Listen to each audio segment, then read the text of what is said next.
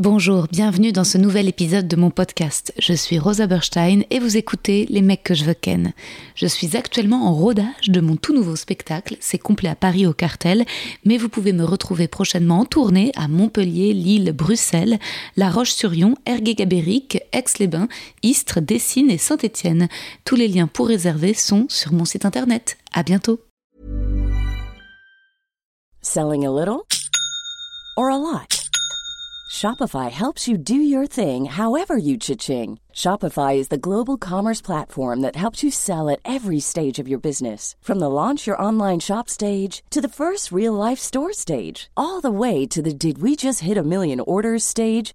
Shopify is there to help you grow. Shopify helps you turn browsers into buyers with the internet's best converting checkout. 36% better on average compared to other leading commerce platforms because businesses that grow grow with Shopify. Get a $1 per month trial period at Shopify.com slash work. Shopify.com slash work.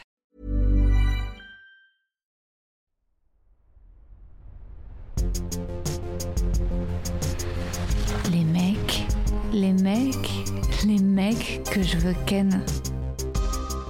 Chers auditeurs, chères auditrices, mes vénitiens, mes plasticiennes, et non, je ne me lasserai jamais de vous trouver des surnoms. J'espère que vous allez bien, moi ça va beaucoup mieux depuis que j'ai pris quelques jours de vacances pour la Toussaint.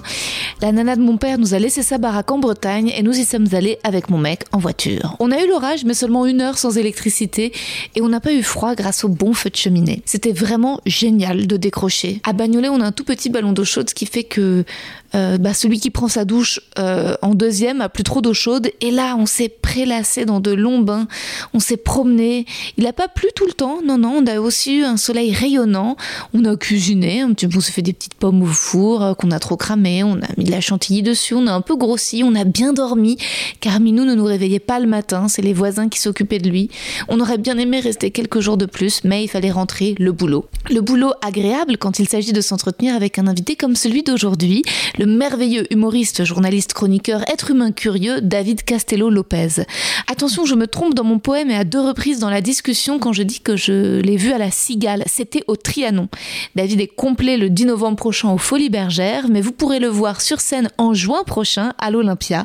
La première le 6 juin est complète, mais vous pouvez encore réserver pour les 7 et 8 juin.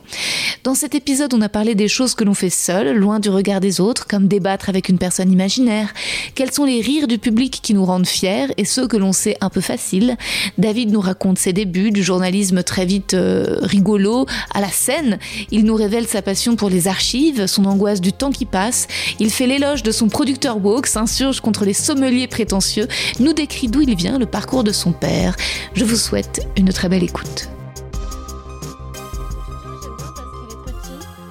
Permet d'être face à face. Ouais. Et euh, j'ai mis des lumières comme pour filmer, mais parce qu'elles sont plus douces que les lumières blanches. Ah oui. Euh, sinon, qui font un petit peu, un peu aéroport. Oui. Mais Non, là c'est très bien, c'est très doux, c'est à la fois euh, intime et professionnel. Ah ouais, très bien. Je t'ai écrit un petit poème, David. Wow. Cher David, c'est la deuxième fois que nous nous rencontrons. La première, c'était après ton spectacle à La Cigale. Je me suis beaucoup marrée. J'étais avec mon copain et nous avons croisé là-bas deux amis à lui, avocats, totalement fans de toi depuis des années, qui avaient la ref de toutes les vidéos. Moi, j'avoue que je découvrais et que j'ai apprécié ta réflexion sur le langage politique et les signes dans la pub. J'ai aussi beaucoup aimé la partie sur ton père, très émouvante et originale. Ton double sentiment au moment de disperser des cendres. Et cette dualité te correspond bien entre le journalisme et l'humour, les deux au service d'un but, désinguer la communication mensongère.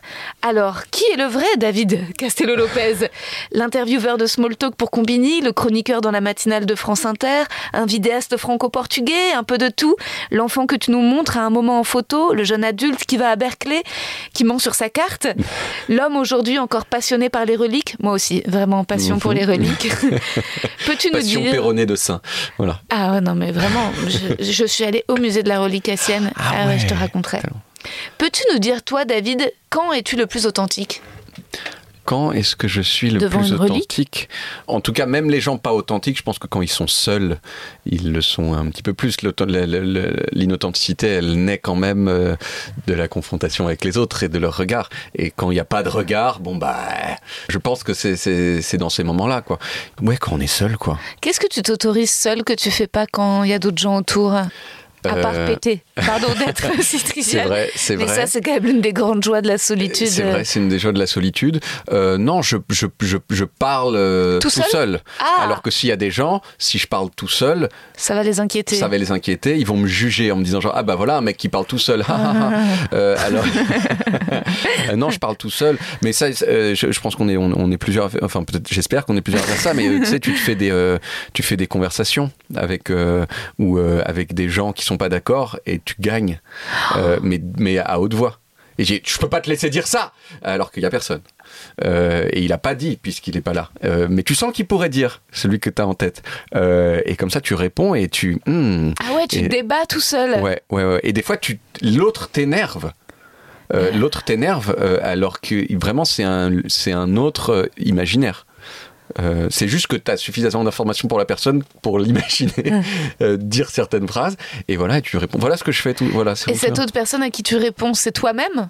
Non, non, non, non. C'est des gens que c'est des gens que je connais euh, et, et- et de- et que je connais suffisamment pour imaginer des conversations avec eux dans, la- dans lesquelles j'ai raison. Mais est-ce que tu leur réponds a posteriori par rapport justement à des disputes que vous auriez eues et où tu n'aurais pas eu le dernier mot?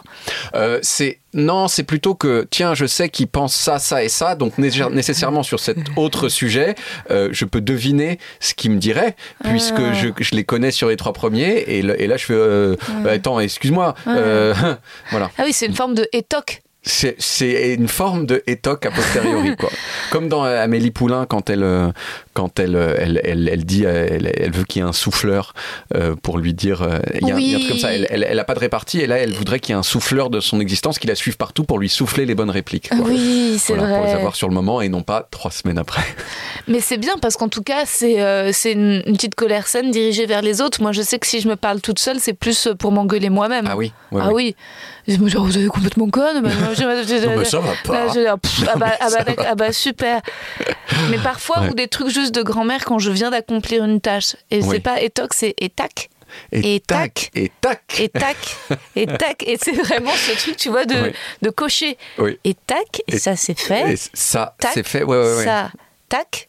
Ma mère faisait bien, faisait beaucoup ça aussi de, de décrire tout ce qu'elle fait. Alors ça, c'est là, ok, ça Oui. c'est bon, Oui. ça, ça va là, Là. ça- voilà, etc. Il y, a, bah, il y a Jérôme Niel qui a fait une, sto- une, une story hier pour dire que qu'il avait l'impression d'être devenu vieux parce que euh, en replaçant un oreiller derrière sa tête la veille, Ouais. il avait fait et hop, Et hop. et voilà. et il s'est dit ah voilà, voilà. ça y est, yeuve, yeuve. Toi, Yeuve, parce que tu viens de t'acheter des lunettes? Moi, yeuve parce que yeuve dans les faits. Oh. Euh, voilà, il y a, y a une œuvrie, euh, il y a une œuvrie, une œuvrie vraiment objective, hein, euh, née euh, quand même euh, au début du premier mandat de François Mitterrand. Donc, euh, donc voilà. Et ensuite, euh, et ensuite, euh, ouais, les lunettes, les lunettes. ben, je- je- avant que ça commence, je te- je- j'ai des lunettes depuis 20 minutes. C'est-à-dire que je suis allé chercher les lunettes chez l'opticien euh, euh, rue des Abbesses et je suis venu directement ici. Donc tu es en train de vivre les premières minutes de, de moi avec des lunettes.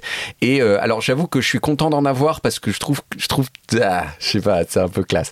Euh, c'est un peu classe. Mais en même temps, comme toutes ces nouvelles choses que tu mets des ces accessoires sur ton visage, ça te change quand Ouais. même beaucoup. Et bah j'ai l'impression d'être déguisé en un mec à lunettes. Voilà. Je vois. Voilà. Et mais tu mais t'as été très rassurante sur. euh, Mais vraiment, dans- elles te vont dans- bien, en Ben, toute sincérité. c'est pas moi de le dire, mais je Non, crois non. que c'est pas mal. Ouais. Elle te Mm. donne un petit côté architecte suédois. Ça c'est très bien et sans avoir à se faire chier à être architecte. Là, Donc, j'ai l'impression que tu vas me dessiner une maison éco-responsable. Et bah c'est, je pense que ce serait bien que ce soit vendu avec, tu vois. C'est, genre avec le savoir-faire de dessiner des maisons. Mais ça me suffit qu'on croit que je Ouais. dessine des maisons. C'est, oui, euh, oui, voilà. pas besoin de. Pas besoin de faire des études. Ce qu'on a en commun aussi, c'est la petite loge Oui. où tu as joué pour la première fois donc ton spectacle authentique. Non, ça peut pas dire que c'était le même spectacle. C'était un truc qui faisait une demi-heure et qui euh, et qui était. euh, alors il y a des petites choses qui sont restées dans le spectacle final, mais c'est ça n'avait pas grand-chose à voir. Il y avait pas de ligne directrice sur l'authenticité. Euh, il y avait la moitié, c'était sur un thème qui avait rien à voir avec tout ça. Et oui, il reste des trucs, mais genre je sais pas, je faisais 10 minutes, ça s'est passé à 20 secondes. Euh, et et, euh, oui, non, il y a plus grand chose en commun avec le spectacle La Petite Loge, mais il n'empêche que c'est là que j'ai commencé vraiment à faire un spectacle en mon nom euh, Ouais, avec Gui- ça. Guillaume Poujabadi, qui est un autre, euh, un autre euh, humoriste qui, bah, qui lui continue à faire euh, beaucoup de, de, de comédie club à Paris, ce que moi en fait j'ai jamais fait. J'ai juste fait La Petite Loge et ensuite mon spectacle dans, dans ensuite la cigale. Enfin, Et ensuite le, Trianon, Ouais, ouais. ah ouais, ouais. Et, euh, et, et voilà, mais donc oui, la petite loge, mais je garde un. Je l'ai peut-être fait un peu beaucoup. J'ai fait 30 dates à la petite beaucoup. loge, toutes les semaines de ma vie pendant 6 mois. Ouais. Et à un gros moment les, les samedis soirs aussi, donc Mhm. pas de samedi soir. Mhm. Voilà, tout ça pour, euh, pour des, des, en tout cas des revenus sonnants et trébuchants qui sont assez euh, modestes. Hein, faut, faut le dire parce que même si tu vends toutes les 20 places à Bah, tu ne vends pot, que 25 places. Exactement, Maximum. exactement. Mais j'ai vraiment beaucoup beaucoup aimé le- la petite loge. C'était Ah ouais. euh, c'était un vrai plaisir et ça et ça fait une petite gradation. Ça, ça te fait rentrer dans le dans le spectacle un peu doucement euh, avec ben oui parce qu'en fait la, la petite loge c'est une salle à Paris qui fait 25 places dans le 9e arrondissement. Mais en fait moi je savais qu'elle faisait 25 places et quand je suis arrivé je me dis mais je me suis dit mais ça Oui. fait pas 25 Non, places. ouais. En fait et pourquoi? Ouais. En fait ça 25 maigres. Ça mais- fait 14 places. Ah, 14 ça fait places, 14 ouais. et le reste, le reste, c'est un couloir, c'est qu'ils mettent des, des, des chaises sur tous les endroits où c'est Ouais. possible de mettre des chaises et ça. donc du coup ça fait 25 en tout. Mais des places fixes, il y en a 14 en fait. Ça fait 15 mètres carrés en tout avec 15 la régie. Oui, c'est le plus petit euh, théâtre, Théâtre de, de- de France ou de la capitale? De Paris, ils disent. De. Paris, et je pense que c'est euh, c'est très vrai, quoi. Mais avant ça, avant même la petite loge, j'avais fait dans mon salon devant trois personnes. Et donc j'avais fait encore beaucoup moins que la petite loge, tu vois. Et c'était qui ces trois personnes? C'était ma petite amie, Ouais. c'était euh, une de mes toutes meilleures amies qui s'appelle Asia euh, Baluchi, qui est une journaliste au Monde, et, euh, et, et Guillaume Pouget-Abadi, euh, qui allait jouer avec moi euh, sur scène. Et, euh, et ce qui m'avait fasciné dans le fait de le faire chez soi, comme ça, devant trois personnes, en plus que je connaissais très bien, c'est que bah en fait, c'est déjà un théâtre. C'est-à-dire qu'il y a un pacte qui Oui. est je vais jouer devant vous et c'est pas comme on, vous, vous ne me participez pas, tu vois, vous n'allez Ouais, pas dire ouais. ce qu'on c'est pas une discussion, c'est un spectacle et à partir du moment où tu poses ce dispositif ce dispositif là, et ben c'était déjà une salle de spectacle et c'était mon salon quoi. Ouais, ouais, ouais. Et tu peux nous raconter donc la genèse, en fait, euh, la bascule. Parce que toi, à la base, t'es plutôt journaliste Oui. avant d'être artiste. Oui. Et ce moment du spectacle, tu te dis, en fait, tout ce qu'il y a de mieux dans ces vidéos, en fait, il faut qu'il y en ait une version euh, sur scène? Non, je pense. En fait, c'est c'est. euh, alors déjà, en fait, ce qu'on peut dire, c'est que je suis, je j'ai pas beaucoup été un journaliste de type normal. Ouais. C'est-à-dire un, euh, quelqu'un qui couvre l'actualité et qu'on envoie euh, sur Un la place de la Concorde. euh, en Je l'ai été un petit peu. Je l'ai été un petit peu, mais mais pas euh, pas beaucoup. Je l'ai été un petit peu pendant le- pour l'effet papillon. J'ai fait Mhm. des j'ai fait des reportages à l'étranger pour l'effet papillon tout à fait euh, normaux. Euh, avant ça, j'ai travaillé. Enfin, j'étais stagiaire et ensuite j'ai travaillé à TSF Nova où là je Mhm. faisais vraiment les flashs du nouveau dans la vertige où je parlais vraiment comme ça. Euh, et ensuite, euh, mais ensuite, dès que j'ai fait des trucs un tout petit peu journalistiques personnels, il y avait déjà des blagues dedans en fait. Ouais, ouais. Il y avait toujours de l'info très précise. D'ailleurs, le premier truc que j'ai fait qui était un personnel s'appelait le chiffroscope. C'était sur Canal+.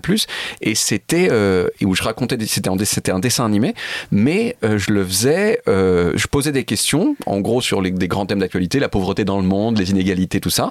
Mais je répondais en dessin animé avec des trucs chiffrés, genre hyper précis, tout ça, mais avec des blagues déjà. Mmh. Et donc en fait, j'ai assez peu fait de journalisme traditionnel où on Sérieux. fait sérieux. où, et et qui est très bien c'est très bien que ça existe aussi ça. Parce que c'est vrai que quand tu es journaliste il faut quand même transmettre un petit peu une ambiance de neutralité. Mmh. et cette ambiance de neutralité elle passe quand même mieux si tu parles du nouveau dans l'affaire Clearstream avec une sorte de, de, de même de même voix pour tous les journalistes pas de pas trop d'adjectifs pas trop de choses comme ça. Et ça passe beaucoup mieux comme ça que si tu fais voilà même si tu peux faire ça de façon sérieuse. Mais euh, mais donc en fait moi déjà je faisais des blagues et ensuite j'ai fait des vidéos où il y a de plus en plus de blagues dedans. Et puis à un moment je me suis dit ah, ça me titillait le, le- la, La scène, scène. parce que bon, déjà c'était je, je je me souviens que Pab- tu, tu, tu- bah oui tu connais Bah oui, très bien Pablo Pablo Mira, le Gorafi. le Gorafi. Euh, et Pablo il quand j'ai commencé à travailler avec lui au Gorafi il y a, il y a presque dix ans maintenant en 2014 euh, et bah euh, je savais qu'il était monté un peu sur scène. Je sais mais c'est un peu mais jamais de ma vie je pourrais faire ça jamais jamais. Et puis je, ah, puis je l'ai fait une fois j'ai fait, ça s'est bien passé. Donc tu fais, comment en fait c'est facile. Puis je l'ai fait une deuxième fois, ça s'est re bien passé. Je fais, mais et dire que les gens disent que c'est difficile. et après, je l'ai fait une troisième fois et la bide de l'espace. Et j'ai fait, ah, je veux plus jamais vivre ça de ma vie, jamais, jamais, jamais. Et puis j'ai, ça a quand même mis une pause de un an à ce que, pour que je fasse, moi, attends, attends, euh, ça va aller, on va pouvoir. Et je l'ai refait petit à petit. Et puis, et puis après, j'ai bien aimé, quoi. Ouais. Il y, a le, il y avait le fait que c'était un challenge très fort euh, d'arriver à faire mon propre spectacle. Il y avait le fait que euh, j'étais, euh, que j'aimais bien ça. Mm-hmm. Et il y a le fait que je crois que je m'en sentais, tu vois, c'était, il y avait un risque, mais je m'en sentais capable. Tu vois. Ouais. C'est pas comme dessiner des maisons euh, de, d'architectes suédois, tu vois. C'est là où je pourrais pas. Oui, puis avec les vidéos, tu avais déjà euh, posé euh, les colonnes, non pas d'une maison éco-responsable, mais en tout cas, mais, en fait, c'était comme il y avait déjà un personnage, puisque tu beaucoup d'autodérision, où tu te moques de toi, tout, à chaque fois quand tu danses avec un air sérieux, ou que tu, tu feins une, une sensualité dans tes poses. Tout à fait, tout à fait comme, comme ça, c'était déjà là. Au final, il, y avait il y avait plus qu'à euh, prolonger, accentuer. Euh, tout et... à fait. Et adapter aussi. Adapter aussi. Euh, alors, mais il y avait un truc tout bête déjà, c'est qu'en fait, j'ai pu faire des salles assez grandes assez vite, puisqu'il y avait des gens qui me suivaient pour les vidéos. Et donc, j'ai pas eu à passer par ces, ces, parcours du combattant du Comedy Club dont beaucoup de gens parlent. Je pense que peut-être je le ferai un jour, parce qu'il n'y a pas que, enfin, je veux dire, il n'y a pas que par nécessité euh, mmh, mmh. Euh, commerciale qu'on fait. Il y a aussi que bon, bah attends, faut peut-être tester, des trucs. Voilà, exactement. Euh, moi, j'ai pas fait comme ça. J'ai fait mon spectacle et direct sur scène de, et, avec quand même un petit peu de risque parce qu'il y avait des déchets, donc je l'ai ajusté, mais il était déjà complet au début, tu vois. Et c'est ces trois spectateurs, les trois premiers, qui t'ont conseillé sur donc ta copine, cette amie du monde et ton copain humoriste, qui te disent voici quelle vidéo ce serait intéressant de développer, voici quels sujets sont encore d'actualité. Alors il y avait pas du, il y avait très très peu de vidéos au départ. J'avais un petit sur la petite loge, j'avais un, mon téléphone portable et un écran 15 euh, pouces et je passais comme ça quelques petits médias. Donc il y avait pas du tout du tout tous ces tous ces trucs que j'ai tournés spécifiquement pour le pour le pour pour le le, euh, le, spectacle. Mais oui, euh, tu as des retours comme ça, tu as des as des gens qui sont autour de toi et qui voient et qui disent, je suis pas de metteur en scène, tu vois, mais c'est des gens qui bah, qui te donnent des retours. Et puis aussi, moi je j'ai beaucoup filmé, j'ai beaucoup fait filmer ce que je fais et puis tu te regardes, tu dis mais attends là je pensais que c'était charmé mais en fait ça l'est pas. Et c'est en te regardant toi-même que tu arrives à, ajuster. Et peut-être que j'aurais sans doute, peut-être j'aurais bénéficié de faire des comédie clubs. Je l'ai pas fait comme ça, mais je pense que là le spectacle il se tient. ah bah non, il est super. Et puis c'est vrai que pour ce spectacle-là, je sais pas si en comédie club euh, ça peut s'extraire vu le rôle aussi euh, quand même. bah ouais, ouais, ouais, Mais donc t'as pas de metteur en scène ni de co-auteur. Non. Non, non, j'ai euh, juste. Euh, bah, en fait, y a, y a bah, j'ai un régisseur et il y a aussi mon caméraman Adrien qui vient sur euh, qui vient sur la plupart des dates avec moi et qui en fait de fait, il est là depuis le tout début et donc il connaît un peu le spectacle par cœur et il me fait des petits des petits retours. Ah tiens là c'était pas mal, ah, là t'as fait ce truc bien et, et donc ça voilà c'est un feedback qui, qui m'aide aussi quoi. Tu t'imaginais déjà la petite loge que en quelques clics ça allait être tout complet, qu'il y avait autant de gens qui t'attendaient? Euh, non, y a, enfin, ça se fait, c'est très, enfin, c'est quand même progressif. J'ai mis les, les, en place les, j'ai mis euh, en vente les, les, on a mis en vente les places de la petite loge et ça a été plein très très vite, tu vois. Bah oui. Mais bon, euh, en tout et pour tout, il y a 25 places, donc on a fait 30 dates et il y a que 700 personnes en tout et pour tout qui ont vu le spectacle la petite loge sur 30 dates. Mais donc ça s'est rempli, oui, je pense, on l'a fait en deux fois, mais en deux fois une heure, tu vois. Et donc là, tu dis ah il y a l'air d'avoir une petite demande. bah, bien sûr. Puis après, tu fais, j'ai fait la même chose en Suisse, dans une salle de 150 places où j'ai fait 19 dates et qui se sont remplies aussi très très vite. Et là, tu dis, bon, puis après, voilà. Mais il y a un moment où ça s'arrête. C'est-à-dire que si tu, c'est, on a tous, euh, c'est juste que, bah, tiens, la limite est un peu plus haut que ce que j'imaginais. Mais euh, si, si, tu, si je mettais en vente euh, une tournée des Zéniths, ce serait vide. Donc, donc il y a tout. Donc, voilà. Oui, j'étais, j'ai été un peu étonné. mais, mais bon, voilà. Enfin, c'est, ça reste par rapport à des, à des, à des gens comme, euh, enfin que je sais pas comme d'autres, mais enfin je peux, voilà, j'ai une limite aussi. Euh, elle est un peu plus haute que ce que je pensais. Quoi, mmh, Ouais, elle est plus haute. Que, ouais, bah c'était, c'est quand même, en général, les gens qui vendent 700 places d'un coup ne commencent pas à la petite loge. Oui, voilà. C'est oui. ça qui est quand même drôle et qui prouve quand même où t'as ton extrême modestie ou ta naïveté. Mais c'est-à-dire qu'en en fait, quand on va jouer dans un théâtre de 25 places, c'est qu'on pense euh, bah, qu'on va réunir 25 personnes. Oui, bah, et, et, si on savait qu'il y avait 700 personnes qui d'un coup prendraient leur place, on aurait peut-être ne serait-ce que booké une salle de 100, quoi. Oui, peut-être, peut-être. Mais en fait, il y avait un truc vraiment plus que tiens, euh, est-ce que je peux vendre ou pas? C'était Mm. aussi genre attends, je travaille là. ouais, tu je m'essaye. Je suis pas hyper fier de ce que je fais. Je veux pas trop le le voir. Je veux quand même un peu travailler, euh, me, me, me confronter à la scène, etc. Mais je, c'est, je, je peux faire mieux, tu vois. Et donc je voulais pas. Mm. que- je je- Il y avait aussi un truc. Je veux, c'est pas maintenant qu'il faut dire attends, vas-y, on fait des salles plus grandes. Les premières phrases, mais Oui. je vais pas trop en dire, mais sont très, euh, très accrocheuses, quoi. On s'attend un. C'est même pas des phrases. C'est juste un mot. mais pas n'importe lequel. Mais ça réveille et ça met tout de suite dans l'ambiance, quoi. Oh, Ouais, ok, bon, c'est parti. Est-ce que tu peux mettre mon casque un peu moins fort encore ou pas ou c'est- ou- Mais largement. Ouais, Est-ce que bien. là, c'est beaucoup mieux Ouais, là c'est bien, c'est bien. Puis un petit compresseur, je sens. Hmm. Le- Quelle oreille attentive. Ouais. Et est-ce que tout d'un coup, parce que dans un Oui. spectacle très pudique, finalement, tu mets euh, des choses de toi, donc de, de ton enfance Mhm. C'est ta bar mitzvah? Euh, non, c'est pas ma bar mitzvah, c'est euh, c'est juste Hanouka. Ah ouais, c'est juste un Hanouka. Hanouka, ouais. ouais, ouais, Hanouka, Et t'as une tête hyper 1990. sérieuse. euh. Et ça, est-ce qu'au tout début, tu savais que tu mettrais des choses aussi intimes de, de, de ta- de ton enfance ou c'est venu à- à- au fur et à mesure? Non, ça, ça va. En fait, c'est- là qu'il y a un petit truc journalistique dans la façon dont je fais les blagues, c'est que euh, j'adore appuyer mes blagues avec des documents Ouais. en fait de dire genre euh, c'est pas une histoire que je vous raconte enfin regardez c'est Ouais, vrai c'est le sourcé il y a le document Voilà ma tête. voilà ma tête, voilà comment je l'ai dit. Je suis pas en train de, je, je- vous voyez comme moi que ce que je dis est vrai. Euh, et et c'est en fait. euh, c'est une pente que j'ai naturellement, sans doute par, par souci journalistique au départ, mais qui du coup crée un peu la blague aussi. Ouais. C'est-à-dire, genre, putain, il a mis un document pour sa blague, il a Ouais. documenté sa blague. Oui. Euh, et, et en fait, je pense que c'est un truc naturel, mais qui de fait est devenu un Convainc. truc con- convainc Ah. et aussi un peu drôle, quoi. Je Ouais. pense que c'est- un peu marrant d'avoir ce truc de, de voici le, le document. Mais oui, c'est vrai, il Voilà. y a un argumentaire. Et donc, et, et ce document, et bien sûr, comme je suis un taré de, vraiment névrotique des archives, je garde tout et tout est euh, bien classé et de mieux en mieux classé en plus. Waouh. Donc en fait, je peux, euh, je connais assez bien ces trucs-là, euh, donc je peux dire attends, je me souviens de ça, bam, j'ai l'image et même de dire attends, je je vais euh, parce que par exemple, je sais pas, je fais un truc avec François Hollande à un moment, Ah oui. j'ai un document avec François Hollande. Ouais. Euh, ça m'est déjà arrivé ce truc avec d'autres gens que François Hollande, dans Ouais. d'autres interviews, mais il se trouve que j'ai pas le document. Et là, je l'ai. Et donc en fait, bah, c'est plutôt François Hollande que je vais prendre plutôt que quelqu'un d'autre de connu que j'ai que j'ai que j'ai interviewé parce que je peux montrer le document aussi. Ah. Et les gens s'imaginent que tu es suisse? Mais parce que Plein t'as- de gens. les gens s'imaginent que euh, euh, suisse et portugais, mais pas français. Et c'est parce que tu as travaillé longtemps à la RTS. euh, J'ai pas travaillé si longtemps que ça à la RTS. C'est juste que j'ai la RTS m'a appelé, euh, enfin plutôt deux euh, deux personnes de la RTS qui s'appellent Vincent Veillon et Vincent Cuchol m'ont appelé en 2020 pendant le premier confinement pour me dire, hey, ils avaient vu ce que je faisais sur Canal+, ça dit de faire des vidéos euh, sur la Suisse? Et je, je fais bref, bois, ok.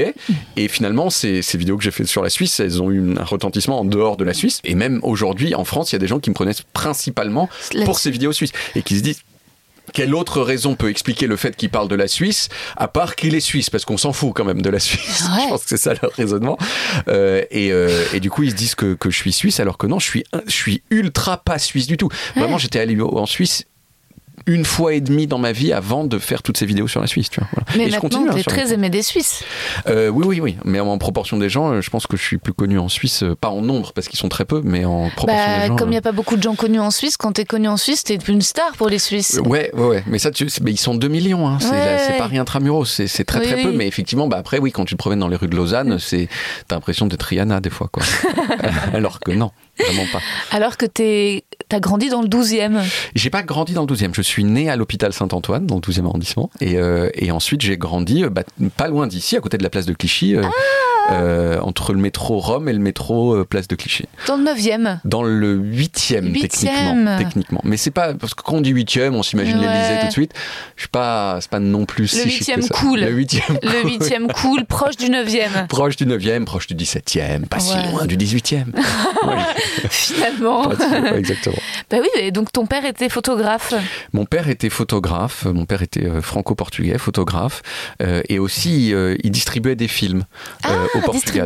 distributeur, de films. C'est plus d'ailleurs comme ça qu'il gagnait de l'argent qu'en tant que photographe. D'accord. Euh, même s'il a été aussi vers la fin de sa vie, c'était un photographe quand même un petit peu important au, au Portugal, toujours. Il y a des gens qui, appellent- qui l'a- qui l'appellent le quartier bresson portugais. Euh, ah ouais, quand même. Ouais, quand même. Mais c'est assez vrai, mais t'as pas dit grand chose en disant ça. C'est comme dire, euh, ouais, c'est- trompeur, quoi. C'est comme dire, oui, c'est l'équivalent de Normal Sup au Bénin. Tu vois, Ah. bon, bah, c'est pas vraiment Normal Sup, du coup. C'est la Rihanna suisse. Voilà, c'est ça. C'est un- c'est un- c'est- voilà, c'est un petit peu le, le- le- le Alain Passard euh, belge. Bah, c'est pas tout à fait Alain Passard non plus. tu vois. Et, et voilà. Et donc, euh, mais oui, c'était un photographe euh, qui a photographié de façon, euh, tu vois, documentaire, humaniste, le Portugal dans les années 50 sous la dictature. Et il y en a pas beaucoup qui ont fait ça avec talent. Et donc, et donc voilà. Mais sinon, il distribuait des films. Il- Donc très à gauche? Oui, très à gauche et surtout très à gauche dans le Portugal de 1970 parce que euh, Ouais. parce que Portugal euh, Salazar euh, dictature donc dictature vraiment fa- fascisante Euh, même si, alors, euh, pas un peu plus soft, c'est peut-être pour ça qu'elle est moins connue, c'est un peu plus soft quand même que, Que euh, Franco, ouais. que Franco, que Hitler, que Mussolini, moins de morts, beaucoup moins de morts, de la torture, mais peu de, peu de, peu de morts issus de cette torture, quelques-uns quand même. Euh, donc, donc du coup, euh, voilà, un dictateur méchant. Bah, Alors en revanche, tu vois, pas de liberté de la presse, euh, emprisonnement des, des opposants politiques, tout ça. Mais donc vra- vraiment, évidemment, mon père très, très opposé, très opposé à tout ça. Il donnait de l'argent euh, au Parti communiste, mais en même temps, il avait une entreprise. Donc il y avait, il y avait une sorte de petit truc un peu genre, Nyeh parce que ce que voulaient faire les communistes, c'est quand même mettre en commun tout, Ouais. Y compris l'entreprise de mon papa. Et ça, il Ça, ça préférait a pas. sa limite. Voilà, il préférait pas qu'on mette son entreprise. Mais il distribuait quel type de film? Il distribuait un peu euh, bah, tout type de films en fait les les distribu- c'est un métier pas hyper connu distributeur mais en gros c'est euh, tu achètes les droits d'un film tu loues des euh, endroits des salles de cinéma et tu exploites euh, enfin tu passes ces films les gens ils payent leurs billets et tu espères que euh, ils vont acheter enfin ils vont acheter tellement de billets que tu vas gagner plus que ce que tu as payé les droits voilà Euh, et il, euh, il met tout le toutes sortes de films tout, plein de films de la de la Fox notamment Ok. euh, et, ouais, ouais, mais, bah, et il l'a fait. Alors, il a, après, ça, ça a vraiment. Alors, ça existe toujours. Il y a toujours des cinémas avec mon nom au Portugal. Oh Alors, ils sont discrets dans des petites villes du Nord, etc. Mais il y a toujours des films que je films que je Tu peux aller voir des films. Et Ah alors, surtout, euh, surtout des Portugais d'un certain âge. Ouais. Euh, et pour eux, ils allaient, euh, bah bien sûr, on va, tu vois, on, on va chez Castelo Lopez comme on va chez euh, ouais, à Gaumont, à Gaumont. Pâté. Gaumont Pâté. Alors Ah vraiment, ouais. encore une fois, beaucoup plus petite échelle. c'est un peu le Gaumont Pâté, portugais. ouais. C'est le pâté du Tage. Euh, et, et- et donc voilà. Et donc, euh, et, mais donc ça existe encore. Et donc c'était ouais tout type de film. Je, me- je me souviens un des derniers films où il, est- où il avait vraiment encore toute son entreprise, etc. C'était euh, c'était Titanic. Ah ouais, quand même. Mais oui. Ah oui, Alors il y avait aussi des petits trucs d'auteur et des petits machins, mais Pas que. pas que. Euh, et à la fin des années 90, bah voilà un truc, voilà là où ils ont gagné de l'argent quoi. tu Ah vois. ouais, ouais, Parce que beaucoup de gens sont allés voir Titanic. D'où l'appartement dans le 8e. De- Alors malheureusement loué, donc non. Euh, c'est- un appartement loué. Je, ils m'ont- mes, mes parents ont jamais euh, Acheté. acheté d'appartement. Ils ont loué pendant très longtemps un appartement beaucoup mieux que ce qu'ils auraient, pu acheter, en fait, et avec des loyers relativement bas, mais ouais, bel appartement. Mais malheureusement, euh, Tu n'en as pas hérité. je n'ai pas hérité. Et, et- et- et voilà. Mais, euh, mais j'aimais bien le faire croire à une époque. alors, que, alors que non. Mais non, euh, en revanche, une jolie maison euh, au Portugal. Ah, ça, c'est trop bien. Ouais. Acheter, à vous. À, à me construite, construire. Ah. Ouais, voilà. Non, faites, faites construire. euh, euh, et ça, et ça, elle est toujours dans ma famille. Ah, ça, c'est cool. Ouais, Où ça, fait. au Portugal? À Alcabides. Tu sais, c'est tous ces, c'est tous ces noms de villes, qui, enfin tous les mots et les noms de villes et les noms d'endroits qui commencent par al en portugais, c'est des mots qui viennent de l'arabe. Ouais, Parce que le Portugal euh, a été arabe pendant un bon moment, mort exactement, je- bah, jusqu'à la fin du 15e siècle. Et donc il y a plein de, il y a plein de mots même qui sont des copies conformes du mot euh, arabe, euh, comme euh, tailleur par exemple. Ça se dit al-fayat en, Ah. en portugais, c'est al-khayat en, en, en- en arabe. Et là, Alcabides, c'est voilà, c'est pas très loin, c'est dans un endroit assez bien. hein. C'est c'est à 40 km de Lisbonne, c'est à côté d'un endroit que les gens connaissent souvent pas si mal, ce qui est Cascais. Ah oui, oui, oui. Cascais, sur les bords Où il y a du surf. Il y a du surf, euh, sa mère. Ouais, il y a du surf, sa mère. Ah, ça, c'est cool. Ouais, non, c'est pas, non, c'est bien, c'est bien, bien. Ah ouais, ça, c'est chouette. Et J'y vais toujours. Alcabides. Alcabides. Bah, si tu sais pas que c'est au Portugal, ça pourrait être en une région flamande. Tu vois ce Ah, truc oui. Al-Kbidesh Al-Kabid. Ah oui, ah oui, oui, c'est vrai. Mais si tu. Ouais, Al- Al-Habidesh, Ah tu vois. là, tu vois, là, c'est ouais, plus, ça, ouais, plus comme ça. Je pense que c'est plus de que- c'est plus de là que ça vient. quoi. Oui, c'est Voilà. vrai. Et là, on boucle avec notre fascination pour les reliques, en fait, dès qu'on parle d'histoire. Exact, exact. Et donc, toi, passion pour les reliques. Passion, Passion énorme relique. pour les reliques. euh. T'en as toi-même ou pas? Alors, euh, j'en ai pas à la maison. J'en ai. Est-ce que j'aurais des objets? Je... oh, Petite, peut-être, bah, parce que c'est quand même avoir un, une espèce de truc mort. Bah, je pense que tous les enfants ont des reliques de leurs dents de lait. C'est tout à fait des reliques. C'est tout à fait des reliques, tout à fait. C'est quand même quelque chose que tu conserves Ouais, ouais. euh, et qui se met un peu à vieillir et à puer Ouais. hein, dans sa boîte et puis que tu finis par jeter. Euh, mais Moi, j'ai mes cheveux comme ça. Parce que Ah, j'avais toi- les, che- j'avais les cheveux longs et je les ai coupés Et je les les ai gardés dans une, petite, dans une petite boîte, euh, vraiment qui sordide, sordide. Ah non, je Ah. les ai toujours. Je Tu les as gardés chez toi. Ouais, c'est sordide. Mais des fois, je les montre aux gens. T'as vu, c'est mes cheveux d'avant. Ah. Puis après, ils s'en vont. Bah ouais, non, mais je comprends. euh, moi, ce que j'aime bien, c'est surtout les emballages plutôt que en fait Oui. le, le- c'est Oui. plutôt le, le Le reliquaire. le reliquaire qui est, qui est souvent Ouais, ouais, très ouais. très beau, c'est ça. En fait, je pense que la, la fascination, elle vient de le, le Moyen Âge en cinquième et ensuite, euh, de, en fait, je trouve qu'il y a un côté très Tim Burton. Je me dis sûr. et je trouve ça rigolo. Autant, euh, tu vois, j'ai pas un, un- un énorme héritage de culture chrétienne et c'est marrant parce que enfin, je suis feuge même si je crois pas en Dieu, mais résultat, je pense que je suis la juive la plus fascinée par les reliques chrétiennes. mais y a un truc où, où c'est tellement, c'est tellement euh, beau parfois, tu ouais, vois, ouais. ce, ce bout de doigt avec Ouais. un ongle jaune. Et, et y a, je pense qu'il y a un côté, et en même temps, je pense qu'il y a un côté euh, rassurant de l'enfance parce que c'est comme tout un monde miniature en fait, parce que c'est que des petits châteaux, petites boîtes. En forme de en la forme chose. de et contenant euh, avec des seaux et, et je pense qu'il y a un truc du secret et à Sienne quand tu vas il y a un musée qui est carrément souterrain et c'est des tunnels et des tunnels et des tunnels de reliques quoi Ouais, ouais. et ce qui est marrant, c'est ce commerce des reliques, euh, et puis euh, et, et de fait de se demander, mais est-ce que c'était vraiment un saint ou est-ce que c'était un pauvre gars ou qui est-ce qui a, qui a pâti pour euh, Oui. Et qui, sait- qui, qui sait qu'a dit que c'était vraiment un morceau de machin? De- Parce qu'il y a des fois, il y a ouais. des fois, tu sais que c'est que, que c'est pas vrai, quoi. Non, Je crois qu'il y, a- il y a- il y a 36 clous de la Sainte Croix, par exemple, qui circulent. c'est ça, il y a beaucoup de fake. Alors que, bon, Ouais. a priori, il y en avait 3 ou 4. Ouais, Euh, donc, il y en a nécessairement déjà 32 qui sont pas vrais. ouais. Euh, et après, le truc, c'est qu'il y a, y a des choses qui sont, euh, qui sont des faux, mais des faux très anciens. Ouais, c'est bah, ça. la- Donc la- ça en jette quand même de toute Mais oui, manière. la couronne d'épines euh, Ouais. euh, euh, qu'on a à Paris, Ouais. euh, elle est quand même là depuis Philippe Auguste. Donc, Oui. donc c'est donc euh, c'est ça, ça fait quand même euh, c'est Philippe Auguste ou pas? Je sais plus. J'ai dit oui, mais si tu veux, je vérifierai au moment Ouais, de. ouais. J'ai un petit doute sur le fait que c'est Philippe Auguste. Enfin, ça fait euh, genre 800 ans. Ouais. Même si c'est un faux, bon, ça fait quand même déjà 800 ans. donc, Ouais, euh, voilà, tu c'est peux le- déjà voilà. bien. Elle n'a plus du tout d'épines d'ailleurs. C'est très triste. C'est juste un petit, Ah. un, un petit parce que oui, c'est tombé. Enfin, qui disent que c'est tombé. C'est une sorte de. Enfin, c'est pas ouf quoi. Ouais, mais peut-être que c'est justement relié au judaïsme le fait de de pas de pas avoir le droit d'avoir des, des objets parce que c'est donc t'as pas le droit de symboliser, de signifier Dieu. euh, il faut Oui. au contraire, il faut casser les reliques. Ouais. Les reliques sont interdites. Ouais.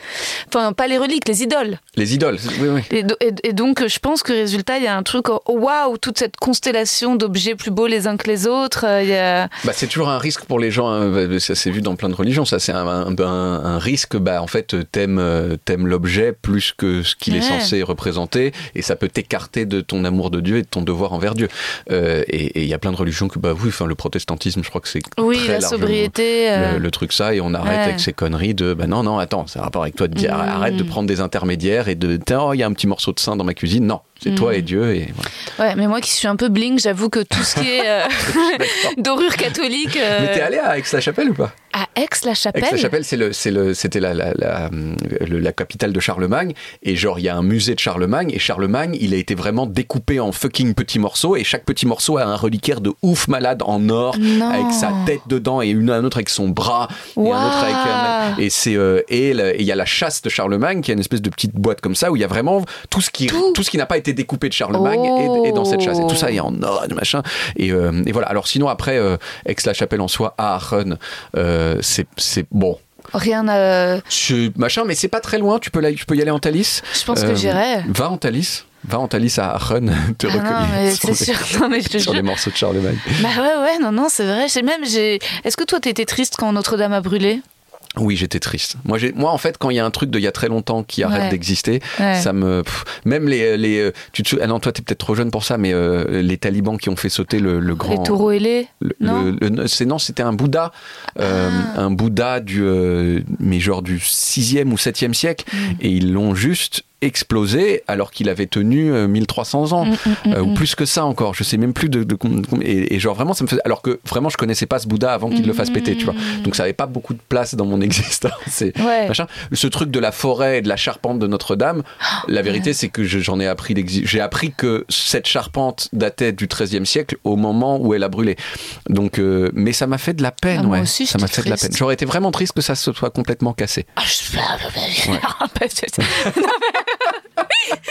mais oui, mais tout à fait.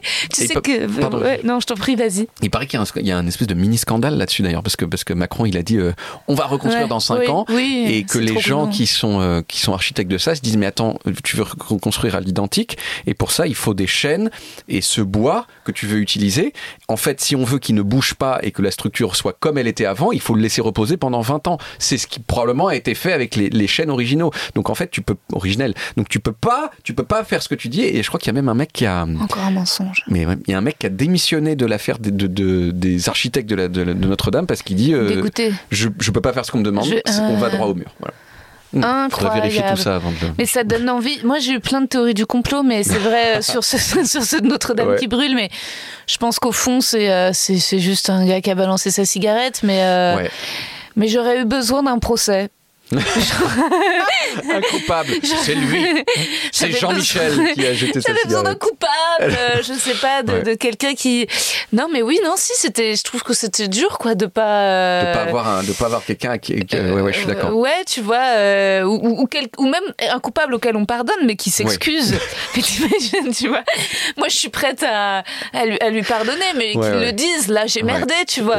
Je trouve que c'est très, très notre époque et très euh, vraiment ce qu'on essaye de, de changer en termes de, de patriarcat et Ouais. tu vois, de, de, de, pas, de pas euh, la vulnérabilité, dire pardon, tu Oui, vois. oui, oui, oui. En- tu vois, c'est très chrétien de dire pardon. Bah, si tu mets en feu Notre-Dame, dis pardon. Dis pardon. Dis pardon. Mais Là, c'est le moment de dire pardon. Mais ouais, mais le truc, c'est comme souvent ces trucs-là, c'est en fait, euh, c'est une petite chaîne de choses et que t'en- t'enlèves un maillon de la chaîne, il se passe rien. Et en fait, ah, parce que lui a fait ça, puis lui a fait ça, puis lui est pas Ouais. monté, puis lui a acheté Puis sa cigarette, puis le machin, puis le machin, puis puis la compagnie. Ouais. Et en fait, il y a 13 trucs comme ça. Et souvent, les catastrophes dans ce genre-là, c'est euh, Ouais. c'est juste, ah putain, il a vraiment fallu que les Ouais. astres s'alignent dans le- avec un étron pour que ça, ça, ça marche. Enfin, pour que ça Tu sais que c'était la sortie ce soir-là du dernier épisode de Game of Thrones. Donc résultat, moi j'ai cru qu'au début je me suis dit mais attends c'est une pub ou C'est une opération de on va avoir Daenerys Ah, sur son dragon, tu vois. Mais parce que là, pour alignement d'étoiles, mais j'ai remarqué que tu as une fascination quand même pour l'histoire. Et moi, l'un de tes small talk qui m'a le plus touché, c'est Stéphane Bern. Ouais. Ah ouais. Oui, Stéphane Bern, c'est quelqu'un de très, euh, euh, de très doux, très euh, gentil, qui dit, qui raconte volontiers ses trucs, qui se fout de sa propre gueule, qui, Ouais. euh, qui est vraiment, voilà. Après, après, Tu ça, le connaissais ça a un petit peu aidé que je Ouais. le vois, genre trois fois par semaine, toutes les semaines de ma vie pendant trois ans. Ça, ça a peut-être Oui. fait que le courant est peut-être un peu passé un peu plus. Mais c'est vrai qu'il apparaît très sympa. Déjà, je savais pas qu'il avait des origines juives. Et puis en plus, je savais Ouais. pas qu'il était si mauvais élève. Et c'est ça que j'ai trouvé particulièrement touchant. C'est ce côté vilain petit canard que j'imaginais pas du tout. Je le voyais vraiment en premier de la classe. Ouais. Euh, Et en fait, le fait qu'il soit si nul à l'école, si jaloux de son frère, enfin Ouais. plein de choses très touchantes Et chez Stéphane et en Bern. plus, oui, avec ce frère qui, qui cartonne, cartonne, qui est polytechnicien, le bac Oui. tout de suite, le Et lui machin, nul. Et lui, euh, lui nul. Alors il y a des, ni- il y a- Ouais. il y a des niveaux dans, le, dans, Ouais. dans la nullité. Mm. hein. Il a, il a, il a pas été réorienté en troisième parce qu'il avait foutu Non. le feu au collège. Euh, mais, euh, mais, mais oui, quand même moins bien que son frère et moins Mm. bien que ce que ses parents auraient voulu, je crois. Et toi, ta fascination de l'histoire, ça a été à son contact en, en, tra- en bossant à la radio avec lui ou pas Oh, du non, tout, non. même avant Mais je te dis, je suis un, tar- je suis un, enfin, je suis obsédé par le temps qui passe depuis que j'ai Mm. 4 ans, quoi. Je, ça me, ça me terrorise. euh, Je fais des crises d'angoisse extrêmement tôt à cause de ça. Je thésaurisais, je gardais des, des ordures quand j'étais petit parce que, ah non, non, parce que si je jette l'ordure, ça veut dire que, que, en fait, le moment à laquelle, au- au- à laquelle cette ordure, euh, auquel, le moment auquel cette ordure est liée, ça veut dire qu'il est fini. Or, je veux qu'il se continue parce que sinon je vais mourir. Enfin, vraiment, c'était des trucs très, très. Et donc, en fait, toute mon existence. Alors, je me suis un tout petit peu calmé sur un certain nombre de choses, mais c'est dans la droite ligne de ça, quoi. Je garde tout. Je, Oui, les archives. les archives, je garde mes. Enfin, tu vois, je garde mes choses. Aujourd'hui, tu jettes tes détritus, les pourritures, les fruits et légumes? Ouais, ouais, ouais, ouais, non, non, non, mais ouais, non, mais si, si. Compost je, te dis. non, pas compost, pas compost. À la campagne, compost. Oui. Mais à Paris, pas compost. euh, euh, à Paris, pas compost. Non, non, je, bien sûr. Enfin, je, je, me calme de plus en plus avec ces trucs-là. Je pense que je, euh, je, je, me dénévrotise un peu, mais, euh, mais ouais, ouais, je, je, je garde. Il y a un truc que je fais toujours, c'est quand il y a un changement de packaging sur un produit que j'utilise beaucoup, mmh. l'Aqua Fresh 3, par mmh. exemple, ou l'Axe Marine, ou les pâtes Barilla, et ben, je garde un exemplaire du, du, du packaging d'avant. J'ai mmh. comme ça plusieurs, plusieurs versions des, de, du même paquet de coquillettes Barilla. Mmh. Tu vois, voilà. Mmh, il Et est c'est de la- taré. Non, euh, moi je suis comme toi. Alors là, mais je suis vraiment. Alors là, non, je me demande. Tu penses que c'est nostalgique ou anxieux? Euh, C'est euh, alors c'est la peur de l'oubli, mais que du coup c'est la peur de la mort, quoi. Enfin, je veux dire, c'est complètement lié. C'est juste, euh, c'est juste. euh, enfin, si les si les choses sont oubliées, c'est qu'elles n'ont pas existé, et que si elles n'existent pas, c'est à quoi bon vivre. Mais enfin, je te dis ça parce que je pense que c'est vraiment ça qui fait que je garde les choses. Et c'est bien sûr ça la fascination. Je voulais en venir là, la fascination euh, pour l'histoire aussi. Quoi. Ouais. J'ai fait trop d'histoire. J'ai fait un DEA d'histoire. J'ai fait des mémoires de 200 pages. C'est le truc pour ne, tout ça pour ne pas être prof d'histoire. Et je pense que c'était une erreur de faire des études d'histoire. C'était quoi sur, quoi le DEA Alors, le dé- alors j'ai fait une maîtrise d'abord, maîtrise qui n'existe plus. Euh, c'était un quatre années après le bac, c'était euh, maîtrise d'histoire. C'était, je faisais un premier, euh, un premier euh, mémoire et ensuite un deuxième en DEA, diplôme d'études approfondies, c'est-à-dire c'est l'équivalent du master 2 recherche aujourd'hui. La maîtrise, j'ai fait le, j'ai passé un an de ma vie à faire le portrait d'un notable baïonnet de la fin du XVIIIe siècle On qui s'appelait- Pierre-Léon Basterèche et qui était un des premiers, euh, un des premiers euh, euh, régisseurs de la Banque de France. Plus c'était de l'histoire financière, un peu de machin. Euh, ça n'avait. Puis en plus tout ce qu'il y avait vraiment à savoir sur ce monsieur, on le savait déjà. J'ai passé mon temps dans des archives, dans les Pyrénées-Atlantiques, à, à- à faire, à recopier son inventaire après décès aux archives nationales. Alors tout ça était. oh, J'étais fasciné, genre ah, c'est vieux, c'était il y a longtemps, c'est machin, mais je n'ai rien apporté vraiment à la connaissance historique. Euh, et ensuite, le DEA était un peu plus intéressant parce que c'était sur la, photographie amateur en France depuis, depuis 1965. Donc c'était de l'histoire hyper récente et c'était de l'histoire, euh, c'était de l'histoire, euh, comment dire, alors pas, c'est pas, je, faisais genre, ouh, quelle est l'esthétique des, des, photographies amateurs dans les, les 30 glorieuses. C'était vraiment genre l'histoire des techniques. Donc je disais, Hum, qui c'est qui a importé le Polaroid en France? Ah bah c'est Michel, voilà. Et euh, tiens, combien on a, on a été vendu on, on a- Combien on a vendu de Polaroid? Ah tiens, et c'est à quel moment est-ce que tel appareil est arrivé à tel moment? Quand est-ce qu'on est passé au numérique? Tout ça, ces trucs-là. Donc c'était de l'histoire de l'industrie en fait en France sur le, le- la photographie amateur euh, depuis 1965. T'as des frères et sœurs?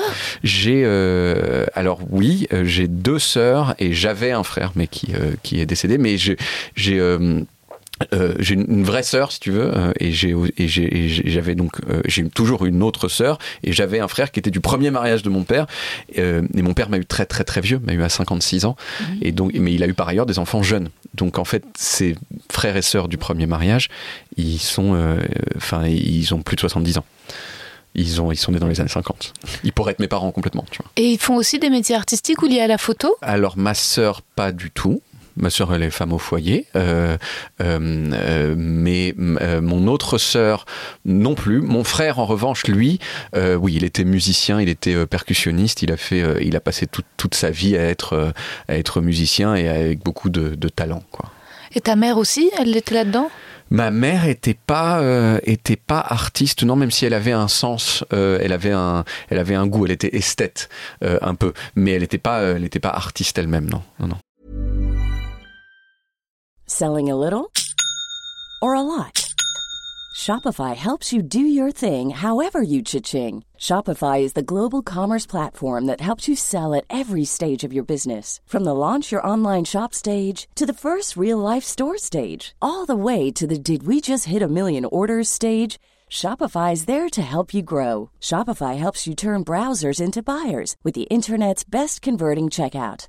36% better on average compared to other leading commerce platforms because businesses that grow grow with Shopify. Get a $1 per month trial period at shopify.com/work. slash work. shopify.com/work. slash work.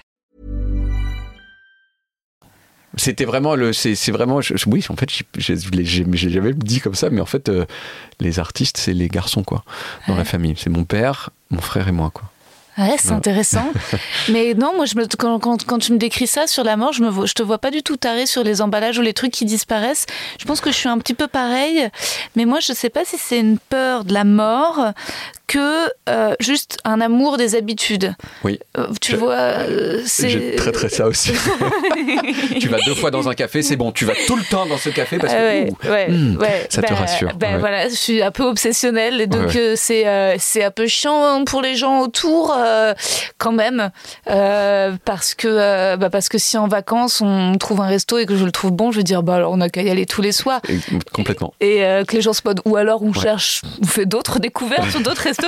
Et je dis, mais on ne trouvera pas dans cette ville Ouais. meilleure, c'est celui-ci. Et Oui. puis, donc, ouais, donc ça, ça peut être chiant. Et euh. à prendre toujours le même plat aussi au restaurant. Bah ouais, Ouais. oui. Je- J'essaie de me faire violence parce que c'est pas. Je pense que c'est mieux de pas être comme ça. Je pense que c'est mieux parce qu'il faut, on peut des risques. varier autour de trois plats. Mais oui, prends vois. un peu de risque Ouais. aussi. C'est- genre ok, tu vas foirer, mais tu vas, tu vas, tu vas étendre ton, tes, hor- tes- tes- ton- tes horizons. Oui, puis surtout, résultat, pour nous, euh, la vie d'artiste est, difficile avec ces petites névroses parce que comment tu fais, toi, en tournée quand tu arrives dans un théâtre où t'as pas tes habitudes? Euh, bah déjà, euh, je- oui, alors je suis un, de mes- mes- mon coproducteur, il m'en veut beaucoup, mais euh, je, je- moi j'aime la Volvic et donc je demande à ce qu'il y ait de la Volvic et ça me rassure qu'il y ait de la Volvic. Je comprends. Et lui, il me dit, euh, bah, no plastique, connard. Ah. Et je fais, ouais, ah, vas-y, pas- so- no plastique, sauf, sauf ça. Sauf de. J'adore, t'es Le producteur le plus à gauche et féministe de l'histoire des producteurs de Ah non, non, France. ah, euh, oui, parce que c'est, c'est, c'est un coproducteur, euh, il, il s'appelle Junzi. Et, J'adore. et c'est des, c'est des producteurs de musique, c'est eux qui produisent Drag Race. Ok. Euh, donc, eux, ils sont très, très, très, très, très, très, ouais. C'est la première fois qu'un producteur après un spectacle vient me voir en me disant j'adore les mecs que je ken. Et tout. je dis waouh, trop bien. Ah, mais oui, parce que tu l'as connu. ben non, mais on s'est rencontrés Oui, là, oui, quand oui. je suis venu voir ton spectacle. Il est venu me voir après. Je te dis déconstruit ce producteur et tout. Ah, ultra déconstruit. ah ouais. Ah, ouais. Donc il te shame sur ton utilisation du plastique. Il me shame, il me Ouais. shame, ouais, ouais, ouais, il shame beaucoup. Et il habite, ouais. il habite en Bretagne, dans un endroit avec des chiottes euh, sèches, tu sais, et, et il fait sa cuisine avec du feu de bois uniquement. Incroyable. Euh, et euh, voilà, non, non, il est, il est, formidable. Il est, il est, il est à la pointe. Il mais il t'aide à faire du profit quand même aussi? oui, a- c'est vrai qu'on pourrait dire, et du coup, il donne tout ton argent, et il donne machin. Non, il est, est- il, est- il il m'aide à faire du profit, il en fait lui-même. C'est génial. Donc, voilà. sur, sur ce point-là, il n'a pas quand même complètement renoncé au capitalisme. Voilà. non, mais parce que c'est vrai que c'est- c'est dur. euh, donc c'est bien d'avoir ses habitudes, mais euh, je sais pas comment toi t'as vécu ces cigales. Parfois, ce qui peut être un peu C'est compliqué. Trianon, hein, c'était le Trianon. Mais quand je suis venue te voir, C'était au Trianon. ah, tu fais Alors, bien de me corriger. C'est juste à côté et ça se ressemble, mais c'était le Trianon. ouais. T'as raison, Trianon. Et, euh, et parce que non, c'était pas un one shot, il y en avait trois d'affilée. Deux. Deux. Ouais. Et t'as as eu le temps de prendre tes habitudes dans la salle? Bah ouais, mais d'ailleurs, toi, t'es venu à la première. Oui. Et genre, c'était une. Alors, ça m'a fait vraiment beaucoup de peine parce que c'était une des pires dates de toute ma tournée euh, de là. Et vraiment, tout. et genre. euh, alors, les gens dans la salle qui n'avaient pas vu le spectacle, ils ont fait Ah, machin, je m'en suis pas du tout rendu compte, mais tous les gens de mon équipe ont fait Putain, c'était c'était froid ce soir, quoi. Et le lendemain. C'était euh, feu? C'était bah, c'était trois fois mieux, quoi. Et ouais. et euh, et il y a un. bah alors, non, peut-être, pardon, tu voulais dire quelque chose, attends. Non. Euh, Non, je veux dire, est-ce que justement en deux dates, t'as eu le temps de quand même de prendre tes marques et d'avoir du plaisir. Mais euh, complètement. Et c'est euh, et c'est euh, c'est important pour Paris. Ça, à chaque fois que j'ai fait des séries de dates à Paris, la première, je sais pas, il y a un truc, c'est moins bien. Je sais pas pourquoi, mais ça ça m'a fait ça, ça m'a fait ça euh, euh, à l'européen, ça m'a fait ça à la Scala, ça m'a fait ça au Trianon. Et là, je vais faire les Folies Bergères et il y en a qu'une. Donc, donc je me dis, c'est bon, j'ai mes marques. Ah, mais c'est fini. Oh, bon, bah, si tu vas, tu vas tout, tout kiffer ou tout, tout bien répéter ou mettre en place Ben l'après-midi. ouais. Il y a un truc, il y a, en fait, il y a un truc tout con qui m'a, mais je, je pense que je sais parce que je suis pas encore assez pro et assez rodé, mais il y a un truc tout con au Trianon qui m'a, qui m'a niqué ma race, quoi. C'est, il y avait la porte au fond à droite était ouverte, était ouverte et donc tu, en- quand les gens ils peut-être ils savent pas ça, mais quand tu es sur scène tu vois rien. En gros tu vois vaguement un peu le premier rang et ensuite c'est tout noir et t'as beau avoir je sais pas 500 1000 2000 personnes tu vois rien et la seule mais là je voyais donc tout noir, sauf une porte ouverte avec un vigile qui faisait les 100 pas en regardant sa montre. Et, euh, en fait, tu vois que ça, donc il y a que ça, ton regard il va que Ouais. là-dessus. Ouais. Et c'est ça qui est en train de te dire, tu te dis putain, en fait c'est ça mon spectacle. Et, je- et alors depuis ça m'est arrivé deux autres fois et j'arrête et je, je dis genre simplement excusez-moi petit truc technique, est-ce qu'on peut, peut fermer, la porte toutes les portes. Et là je sais pas pourquoi j'ai pas osé, Ah. mais ça a aggravé tout ça, ça m'a complètement déstabilisé en fait. Et je pense qu'une partie au moins euh, du fait que j'ai pas kiffé cette date, c'est ce truc tout con quoi. Voilà. Ouais. Je sais pas si tu si as des trucs comme ça toi aussi. Si, tout le temps. C'est pour ça, ça me fait plaisir d'en parler avec toi. Mais moi, j'ai eu une exceptionnelle au théâtre de l'atelier là, et, et j'ai beaucoup de culpabilité parce que je, j'aurais j'aurais envie de dire que c'était génial. Je pense que je m'étais mis beaucoup de pression parce que c'était la plus grande salle que je faisais à Paris et que j'avais envie d'aimer, d'être heureuse et de et, et, et en même temps, le, le- la difficulté du one shot, c'est que j'ai pas eu le temps de m'habituer aux lumières et que j'ai eu une petite et j'ai eu une metteur en scène et au milieu du spectacle, j'étais là, Adrienne, Adrienne, la lumière, est-ce que c'est normal? Et en fait, mais parce qu'il y a eu un, tout a bien commencé et en fait, à un moment, mon micro s'est éteint. Ouais. Et euh, ça m'a un peu fait vriller parce qu'ensuite, euh, ils m'ont donné un spare. Toi t'as toi t'as un micro à la main. J'ai un micro à la main Ouais. et il s'est éteint. J'essaie de le rallumer, il se rallume pas. Ouais. Et en fait, c'est pas grave, tu vois, il faut rester cool. Ouais, sauf ouais. que moi, impossibilité. On m'en donne un autre et le nouveau micro n'était pas réglé, donc je n'avais pas de retour. Et donc en fait, je, je passais la représentation et les gens me prenaient pour une folle parce que j'étais là. Il a- le micro ne va pas, vous m'entendez pas, vous m'entendez pas. Alors, Et, tu vois, et les gens étaient là, si, si. Et Si. je voyais dans leurs yeux genre l'inquiétude et la peine et le et, et, et tu vois et donc il y avait un truc et en fait c'était euh, et le pire du pire c'est que enfin bon bref je crois que certains ont sous-entendu que c'était moi qui avais éteint le micro et alors là s'il y a bien un truc c'est que je n'ai pas éteint le micro Mais Genre, c'est- tu vois ça, c'est un truc de ouf que j'ai remarqué aussi quand il y a un problème technique. Les gens disent, Ah, c'était fait exprès. Oh, ah mais, oui. mais, non mais, mais non, mais tu crois que j'ai kiffé là, les, les trois minutes où j'étais là, machin. c'est- Ouais. Et c'est bah, c'est exactement ça, quoi. J'ai le micro, et en plus, pour me rendre intéressante, pour avoir un truc, machin. C'est- C'est, euh, non, c'est, je, j'ai, je, enfin, et je pense, j'imagine qu'il y a un moment, je sais pas, tu peux dealer avec ces trucs-là, mais je, c'est, euh, surtout si c'est, si c'est arrivé trois fois, après tu dis, bon, attends, il y a pas le machin, mais c'est, mais, c'est- parce que tu dis, en fait, je vois tout à fait ce que tu veux dire, ce truc de genre, attends, est-ce qu'ils m'entendent bien, est-ce qu'ils m'entendent bien? Voilà. Attends, euh, mais avant que le micro s'éteigne, c'était une date nickel ou pas? Avant, en vrai, ça allait parce qu'il y avait un moment au début où je traverse la salle, mais où euh, c'était un peu plus compliqué parce qu'il y avait plus de monde et j'avais perdu mon chausson, mais j'en avais réussi à en jouer, je m'étais mariée. En fait, c'était un accident prévu. Ouais, d'accord. Donc en fait, quand c'est des accidents prévus ou sur lesquels je me dis il y aura peut-être une difficulté là, Ouais. euh, je l'ai anticipé. Ouais. Donc en fait, je suis prête. euh, C'est comme je sais à un moment, je vais faire des interactions. Si ça bide ou si c'est gênant ou s'il y a une blague qui passe pas, c'est un risque calculé. Oui. Et ça, le micro qui s'éteint, c'était pas prévu. Et donc dans ma tête, il y a un mais parce que c'est qu'il faut que tout soit réglé pour pouvoir être le plus libre. Et il y a t'as ce truc, ce truc que t'as dit de genre, tu sais, quand tu dis plusieurs fois, est-ce que vous m'entendez le son? Ouais. Et, et, et je, ça m'est arrivé des fois, ou surtout au tout début quand je jouais euh, les, les 19 premières représentations, en Suisse, où genre il y a un truc qui déconne et tu sais où il y a des gens qui parlent. T'as as déjà eu des gens qui parlent Oh ou pas bah oui, oui, oui. Et genre, en fait, moi, maintenant, je crois que j'arrive à tout petit peu à le gérer. Puis les salles sont plus grandes, donc Ouais. tu les entends moins. Mais là, c'était 150 places et tu les entends parler. Et moi, ça me rendait ouf.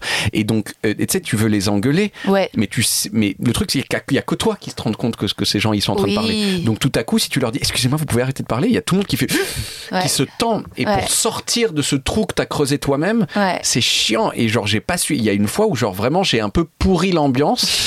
Et j'ai été le premier à en, en pâtir d'avoir pourri l'ambiance, tu vois. Et, et, euh, et, et, euh, je pense que c'était pas du tout aussi, aussi grave ce que t'as dit là, mais je vois, je vois trop ce truc sur scène où tu, où tu dis putain, t'es en train de t'auto-nuire Ouais. parce que t'en peux plus. Ouais, voilà. Bon. Ouais, ouais, si, si, c'est des moments de gênance où on met une sale ambiance et je devrais apprendre à plus les. À l'atelier, à un moment, je m'étais dit, ah, ok, il y a ce moment où je vais faire juste des blagues pour la soirée qui seront filmées. Et puis je me suis dit, ah, tiens, je vais faire une blague sur le fait de dire que avant euh, de faire de l'humour, j'allais voir des spectacles dans le public sur des migrants à poil transsexuels, des spectacles de 10 heures. Et je pensais que j'aurais un gros rire sur migrants à poil transsexuels et j'ai senti les gens gênés. Et, euh, et au lieu de me dire, c'est pas grave, c'est un risque, après tout, tu ne l'as jamais fait cette blague, je me suis énervée contre eux. J'ai fait, si, migrants à poil transsexuels, c'est drôle, d'accord? C'est drôle. Tu vois, et les gens étaient encore plus gênés Ah oui, et, oui, oui. et j'ai pas réussi à, à lâcher ce moment, tu Ouais, vois. ouais, ouais. Mais ouais, non, non, c'est- dur. Comment tu fais, toi, pour tes interviews dans Small Talk, pour que d'un coup, les gens te disent un truc qu'ils n'ont jamais dit ailleurs alors, je je sais pas. Et d'ailleurs, je sais, c'est rare que je puisse dire euh, s'ils l'ont dit ailleurs ou pas. Tu vois, Euh, il y a quelques fois où ils le disent eux-mêmes, qu'ils, enfin, où ils disent eux-mêmes, ah bah ça, je l'ai jamais dit ailleurs. Euh, je je sais pas en fait. C'est peut-être que je pose des questions qui dont qui, qui m'intéressent mais dont on se dit pas qu'elle que la réponse puisse être intéressante tu vois ça peut m'arriver puis mais je j'ai pas de non j'ai pas l'impression d'avoir de technique particulière. Ça aide je pense un tout petit peu que le principe ce soit de ne pas de parler de tout De sauf de ce ouais. pourquoi les gens sont connus. Donc effectivement tu vas creuser parce que ça dure une heure quand même donc tu vas creuser des choses qui qui sont pas tout à fait habituelles de, de creuser. Et euh, mais après je pense qu'il y en a où il y a rien d'inédit hein. ou Ouais. alors tu pourrais tu bah en fait peut-être ils ont dit ça dans une interview il y a longtemps machin. C'est euh, voilà. Je sais pas si mais effectivement je, il y a un des, mais des fois je suis surpris. Je sais pas si Big Flo et Oli avaient par exemple avaient beaucoup parlé du fait qu'ils qu'ils trouvaient que leur blaze était nul à chier ouais, c'est drôle ce moment, Euh, oui, c'est c'est euh, génial. ouais, vois. j'aime beaucoup, ouais. et on sent qu'ils ont réfléchi à la question qu'ils ont des trucs à dire ça ah putain c'est pourri et Oli les Italiens Oui, c'est très drôle.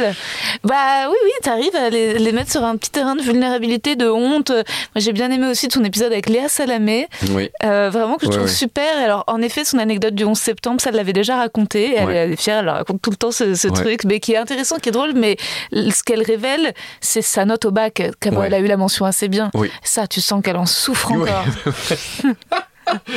Vrai. Bah oui, moi j'en souffre en- encore de ma mention assez bien aussi. Moi aussi. Toi aussi, t'as eu mention assez bien. Eh vas-y, la mention assez bien.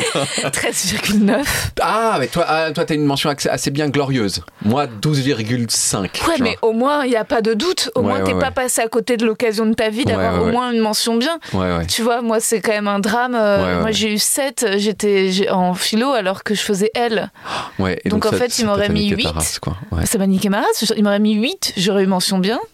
Et il m'aurait mis 10, j'avais peut-être euh, peut-être même une mention très bien. Et ensuite, j'aurais Ouais. eu confiance en moi pour le restant de mes jours. Ouais, ouais, ouais. Et Est-ce que autour de toi, les gens ont eu mention bien et très bien ou pas? Bah, évidemment, en fait, c'est très genré, figure-toi. Ouais. Je me suis rendu compte que j'avais une tendance à m'entourer de femmes qui avaient eu la mention très bien et d'hommes qui n'avaient pas eu leur bac.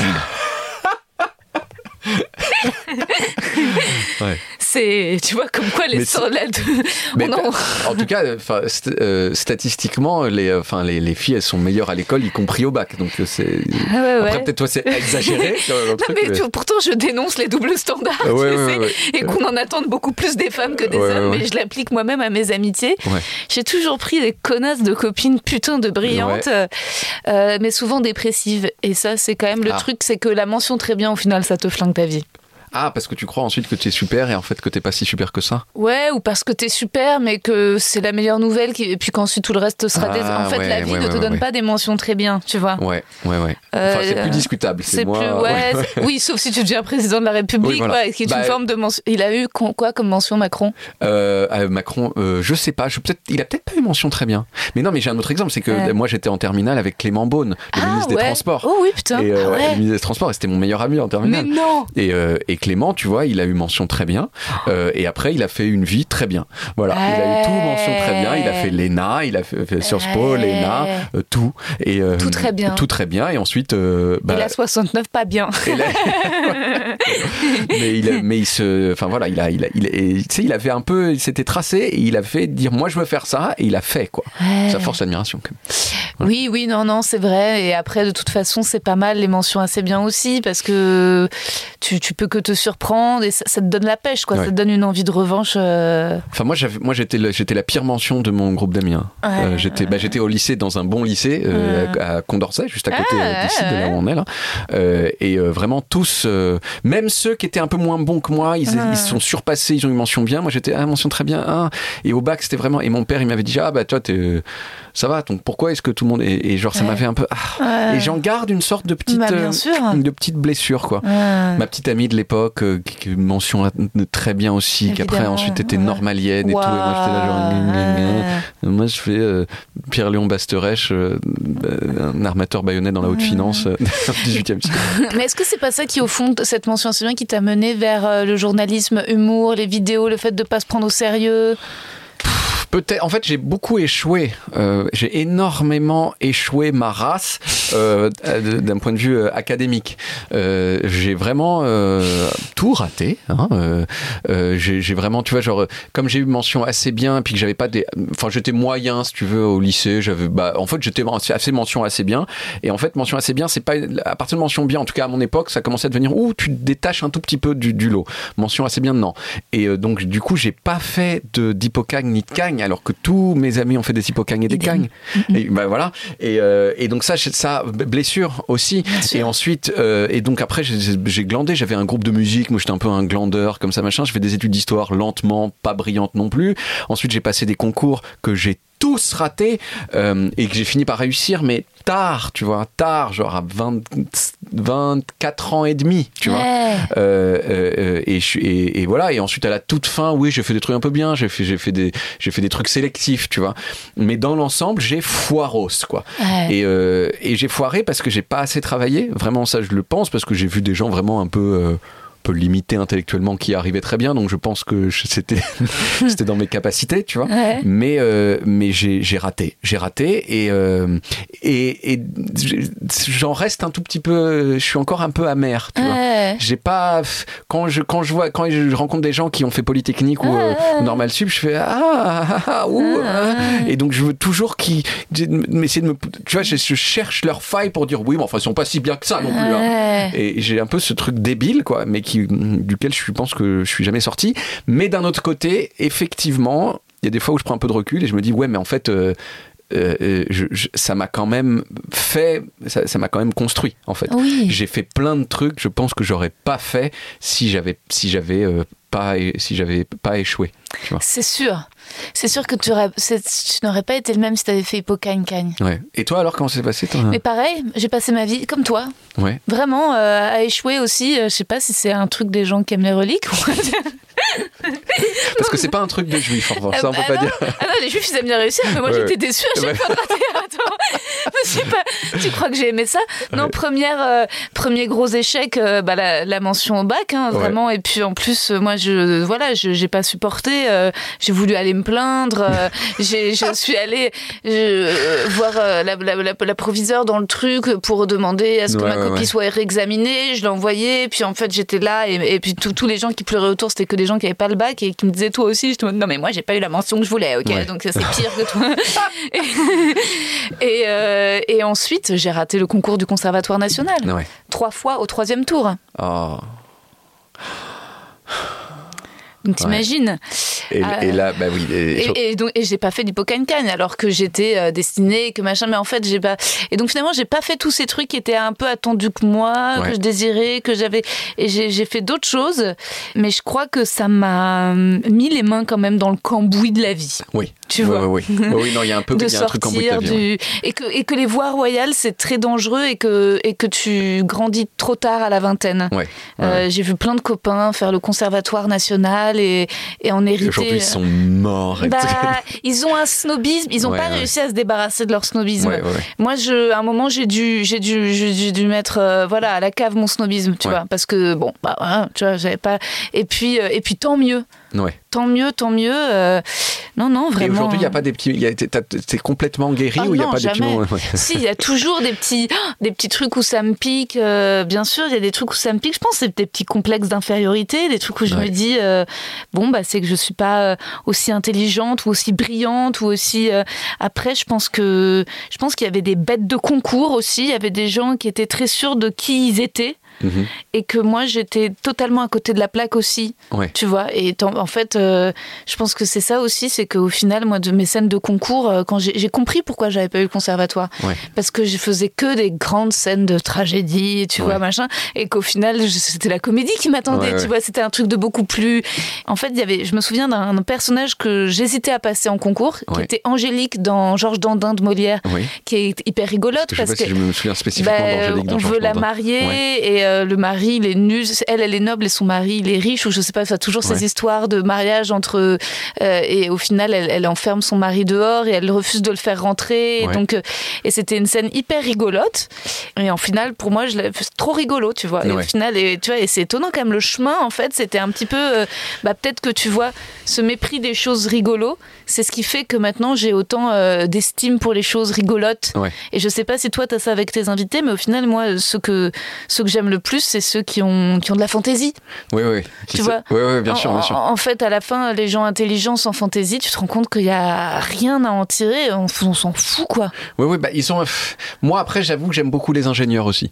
Euh, mais, mais j'aime bien, en fait, les gens qui sont. qui, qui, ont, qui ont un peu les deux, tu vois. Mais genre, j'aime, devant les ingénieurs, j'ai un peu ce truc de genre, ah, voilà.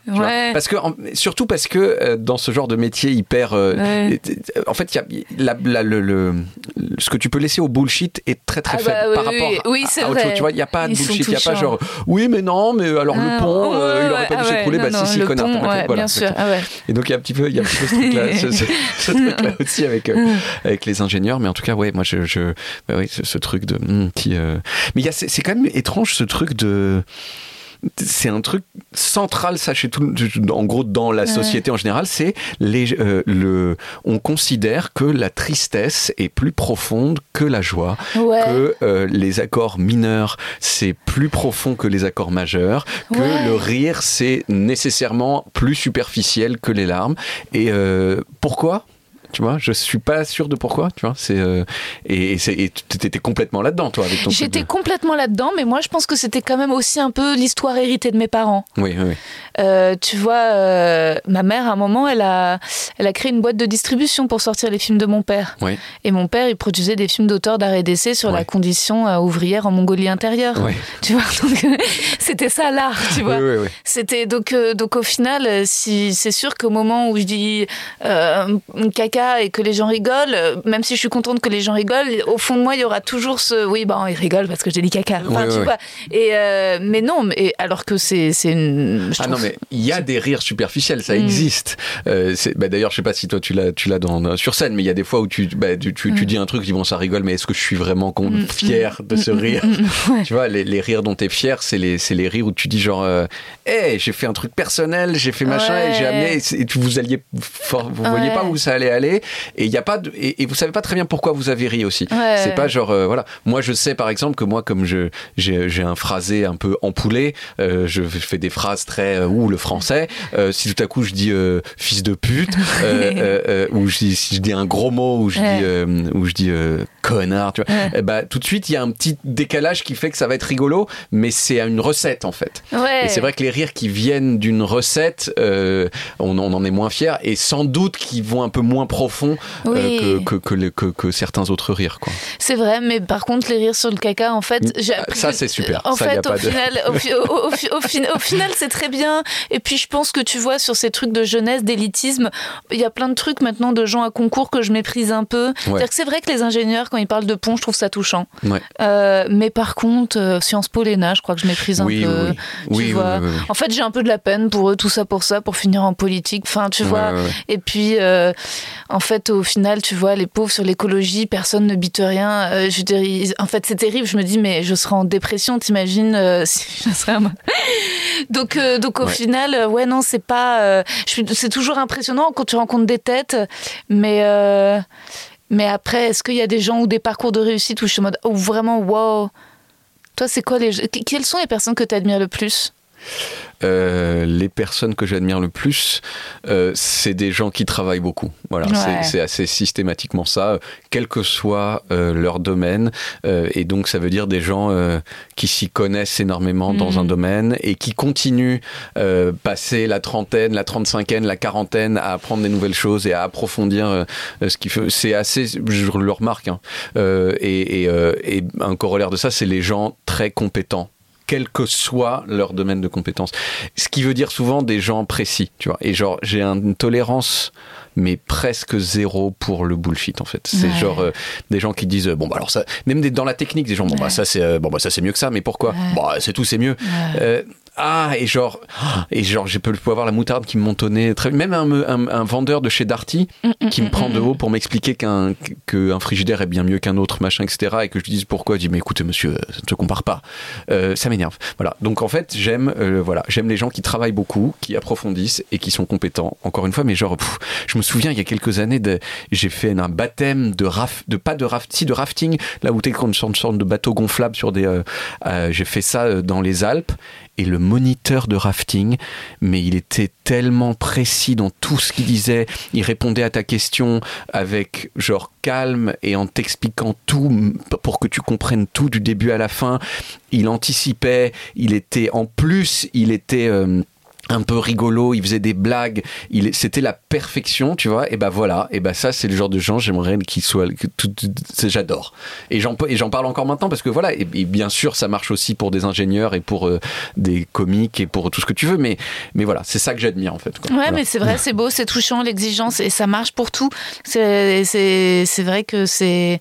La dernière fois, j'ai pris un taxi, il s'est planté d'itinéraire, il me l'a tout de suite dit, il s'est excusé, il a dit voilà, alors là, ça a arrangé- a rallongé votre trajet, je vais vous faire un prix parce que j'ai pris les machins, mais en fait, il aurait fallu couper par là, etc. Et l'honnêteté, À l'honnêteté, mais l'honnêteté, mais moi ça me met les larmes aux yeux. Moi, c'est genre euh, quand, quand tu aurais pu rouler quelqu'un et que tu le- et que tu le fais pas et que personne s'en serait rendu compte Ouais. et que et voilà en fait. Mais généralement oui, enfin le les gens un peu moraux mais qui ont une sorte de morale de la vie quotidienne, tu vois. Euh, je dis pas forcément les gens euh, qui font du compost ou qui euh, ou qui euh, ou que ou qui prennent jamais l'avion, tu vois. Ça c'est une c'est une morale universelle, mais qui je le- les gens qui me touchent le plus, c'est les gens qui ont ouais qui ont une morale de la vie quotidienne dans la façon dont ils dont ils traitent les gens autour d'eux quoi et, Ouais. je et ça peut me et même dans un film Ouais. ça quelque un truc d'honnêteté dans un film un type qui je sais pas il voilà il rend de l'argent qu'il a trouvé par terre Ouais. si c'est bien mis en scène moi je pleure voilà je direct ouais, ouais, ouais, c'est clair. tout sauf les, euh, les loupards. les loupards? Les loupards, ouais, bah les gens qui t'entubent, quoi. Ah c'est vrai oui, que ça, c'est. escrocs, ouais. ça, euh, qui te. qui manie. Ça, c'est vrai que c'est c'est insupportable. Ouais. Je vais passer au petit questionnaire de Proust. mais bien sûr La qualité que tu préfères chez un homme spécifiquement un être humain ou non un, un homme avec un grand H ou, Euh, non, enfin, non, euh, Euh, C'est Proust, donc c'est genré. Ensuite, Ah, il y aura c'est les genré, meufs. D'accord, d'accord, d'accord. La qualité, c'est que peut je être la préfère même, hein. chez, chez un homme. pff, mais je sais pas si elle est si différente de celle que je préfère Non, chez une femme. hein. hein. Euh, la fiabilité. Ouais. Voilà. Le principal trait de ton caractère Le, le- le- le- la sensibilité, très, très sensible. Je pleure tout le temps. Je- Hmm. ça, voilà. Je- Et Je réfléchis à ta réponse à l'autre question, mais ça ne m'étonne pas que tu aies pris un producteur qui ait des toilettes sèches, tu vois. Ouais. T'as pris le producteur le plus fiable. Je pense que t'aurais pas supporté de te faire entuber, quoi.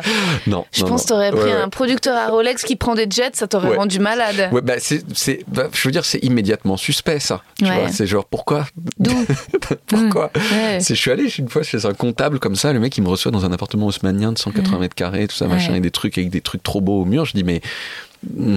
alors c'est peut-être aussi parce que t'es un excellent comptable, ça c'est Ouais, possible aussi. ouais. Mais il y a un petit, tu vois. voilà. Ah. Donc t'es très sensible. Ouais, vraiment euh, très très fort. Je, je, je, je suis sensible en particulier. Enfin, je prends un exemple, mais le, le ton de la voix, le ton avec lequel on m'adresse la parole. En fait, tu peux tout me dire si le ton est gentil. Tout et en revanche, tu peux rien me dire du tout si le ton il est un huitième de ton au-dessus de ce qu'il faut pour être agréable quoi. C'est genre je mais je peux et je me et je Tu peux mais je peux devenir- alors je pleure pas mais je deviens ouf quoi Tu t'énerves? Je m'énerve et je, et je commence à haïr les gens, mais, mais fort, fort, fort, fort, quoi.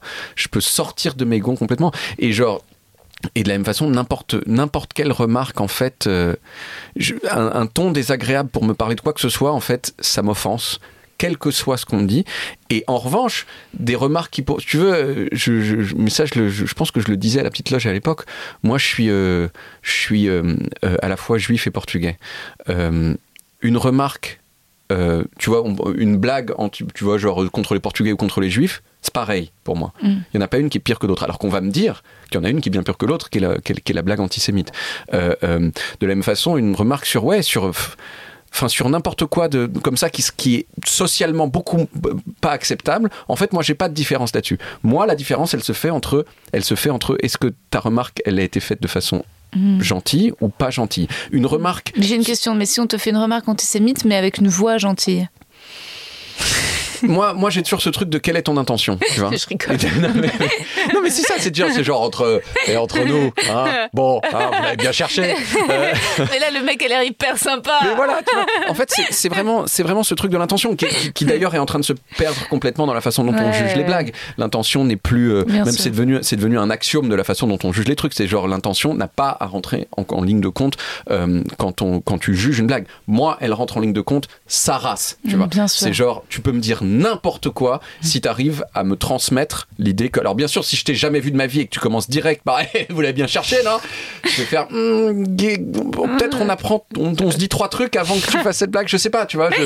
euh, et, en revanche, une remarque désagréable sur euh, mes chaussures, dite de façon désagréable, mais genre va mourir, quoi. Ouais. Va mourir beaucoup plus qu'une remarque, si tu veux, qui serait poli- peut-être socialement moins acceptable sur euh, le judaïsme. Mais je suis d'accord avec toi. C'est vrai qu'en fait, parfois, moi, c'est pas forcément la profondeur des propos, mais juste si les gens ont une tête gentille ou une tête méchante et le ton de leur voix. Et parfois, c'est, on se dit, mais est-ce pourquoi, pourquoi cette, euh, pourquoi cette méchanceté-là, quoi? Ouais. C'est, euh, c'est vrai que c'est euh, insupportable et ça donne envie de, de taper. Après, en ce moment, il y a un jeu très rigolo avec mon copain, c'est que lui, c'est quelqu'un de très aimable, Oui. qui plaît beaucoup. Et alors, quand les gens ne l'aiment pas, j'adore, parce que c'est, c'est tellement rare. Oui. En fait, d'habitude, au premier abord, il va plus plaire aux gens que moi. Parce que je sais pas, il est plus, euh, il est plus aimable, plus gentil. Puis je pense que moi, peut-être parfois, je vais, euh, je vais être plus rapide ou plus direct ou mettre peut-être un Mhm. peu mal à l'aise plus rapidement, alors que lui, il va faire des tonnes de, de miel et de courbettes. Mais, mais aux inconnus, tu vois, il aime plaire aux inconnus. Et quand tout d'un coup, euh, samedi soir, on était à une fête et il y a une meuf qui lui marche sur les pieds et il fait, mais et lui, tu vois, très poliment, genre, aïe, où c'est mon pied? Et en fait, elle, euh, et je- bah, elle l'a pas calculé. Et, euh, son interprétation à lui, c'est qu'elle me draguait moi. Mais donc, résultat, elle l'a limite poussé, puis elle m'a un peu dragué et tout, la meuf. Euh, bah, je lui ai dit, c'est le risque de ma coupe. C'était une Ouais. soirée lesbienne, hein, il y avait la pote, il y avait beaucoup de. Ouais, donc, résultat. Et là, il était. euh, alors, ouais, il était vexé comme un pou, et j'avoue que ça me fait quand même plaisir. Parce que c'est tellement rare, d'habitude, si on va à la boulangerie ou quoi, les, les gens le choisissent. Oui. Les gens échangent avec lui. Oui. Mais à raison, tu dis. a raison, mais parce qu'il déploie Ouais. Plus d'efforts. tu Oui, vois. oui, oui. Et parfois, c'est trop. Tu vois, si on est dans le taxi, tout le parcours de Kylian Mbappé pour plaire au Ouais. taxi, tu vois, je veux dire, c'est euh, Ah beaucoup d'énergie pour plaire à des inconnus. Et, euh, je- mais et quand justement il se foire, quand la boulangère lui dit pas bonjour et qu'elle se tourne vers moi, je en mode oh, Ah, ça, ça fait mal. Je sais que ça lui fait très très mal. Ouais, ouais, non, ça, je comprends très bien. ouais. Ce que tu apprécies le plus chez tes amis? Leur fiabilité. La fiabilité tout le temps. Euh, non, non, euh, quand même le, leur, leur, leur humour. hein. Je, je, je- pff, je- ouais, quand même très fort. C'est-à-dire que je- les gens qui me font pas rire, j'ai dû. Enfin, je pourrais toujours être. euh, mais il y, a- y y un cap qu'on passera pas. Ouais. Tu vois. Et, et voilà, donc ça c'est très important. Voilà, des blagues. Ton principal défaut? Principal défaut. Alors je sais qu'il y a plein de gens qui, qui me disent non mais pas du tout, mais euh, genre ce truc que je te dis genre quand on, on m'adresse pas la parole sur le bon ton, je peux péter un câble. En fait, euh, je, je peux être un peu colérique, même si je sais que on dirait pas. Voilà, je peux être un peu colérique, c'est genre vraiment genre, tu sais genre, je peux vraiment commencer à faire, tu vois, à te regarder comme ça et à faire genre quoi? Ah ouais parce que tu vois, et à même à hausser le ton et tout et j'en suis pas fier mais euh, mais voilà Oh, Il faut bien se défendre. bah ouais, mais pff, je, pense que c'est pas utile. Enfin non, en fait c'est c'est jamais bien de, Mm. de s'énerver. C'est toujours mieux. Et d'ailleurs, ça j'ai aussi une façon de, de, de- ça m'est arrivé de désarmer des gens comme ça. C'est des gens qui sont désagréables Mhm. et t'es tellement gentil en Ah. retour qu'ils font genre parce que en fait par contraste, si si t'es adorable, genre ils commencent à se rendre compte que leur ton ça va pas, tu vois. Et, et donc, ouh, et j'ai vu vraiment des vues des fois où genre, ah, ça se dégonfle complètement et, et il s'améliore. Et là, je me dis, voilà, tu vois, c'est ça qu'il faut faire. C'est vrai qu'il faudrait avoir le courage de faire ça. Ouais. Sarah Silverman, elle dit qu'elle fait ça quand elle est dans les bouchons ou à Los Angeles Mhm. et qu'il y a quelqu'un qui lui parle mal en voiture. Elle fait Oh hi Comme si elle reconnaît la personne. Ah oui. Et la personne meurt de honte de- en, en croyant qu'ils se connaissent. Ouais, ouais, ouais. Et ouais, bah, c'est de l'énergie. Il faut être vraiment. euh. Ton occupation préférée Ah, un truc vraiment honnête. Mon occupation préférée, je pense que c'est quand même regarder euh, des, des films bien euh, dans le lit à- euh, le soir après avoir bien travaillé toute la journée avec ma petite amie. Hmm. Voilà.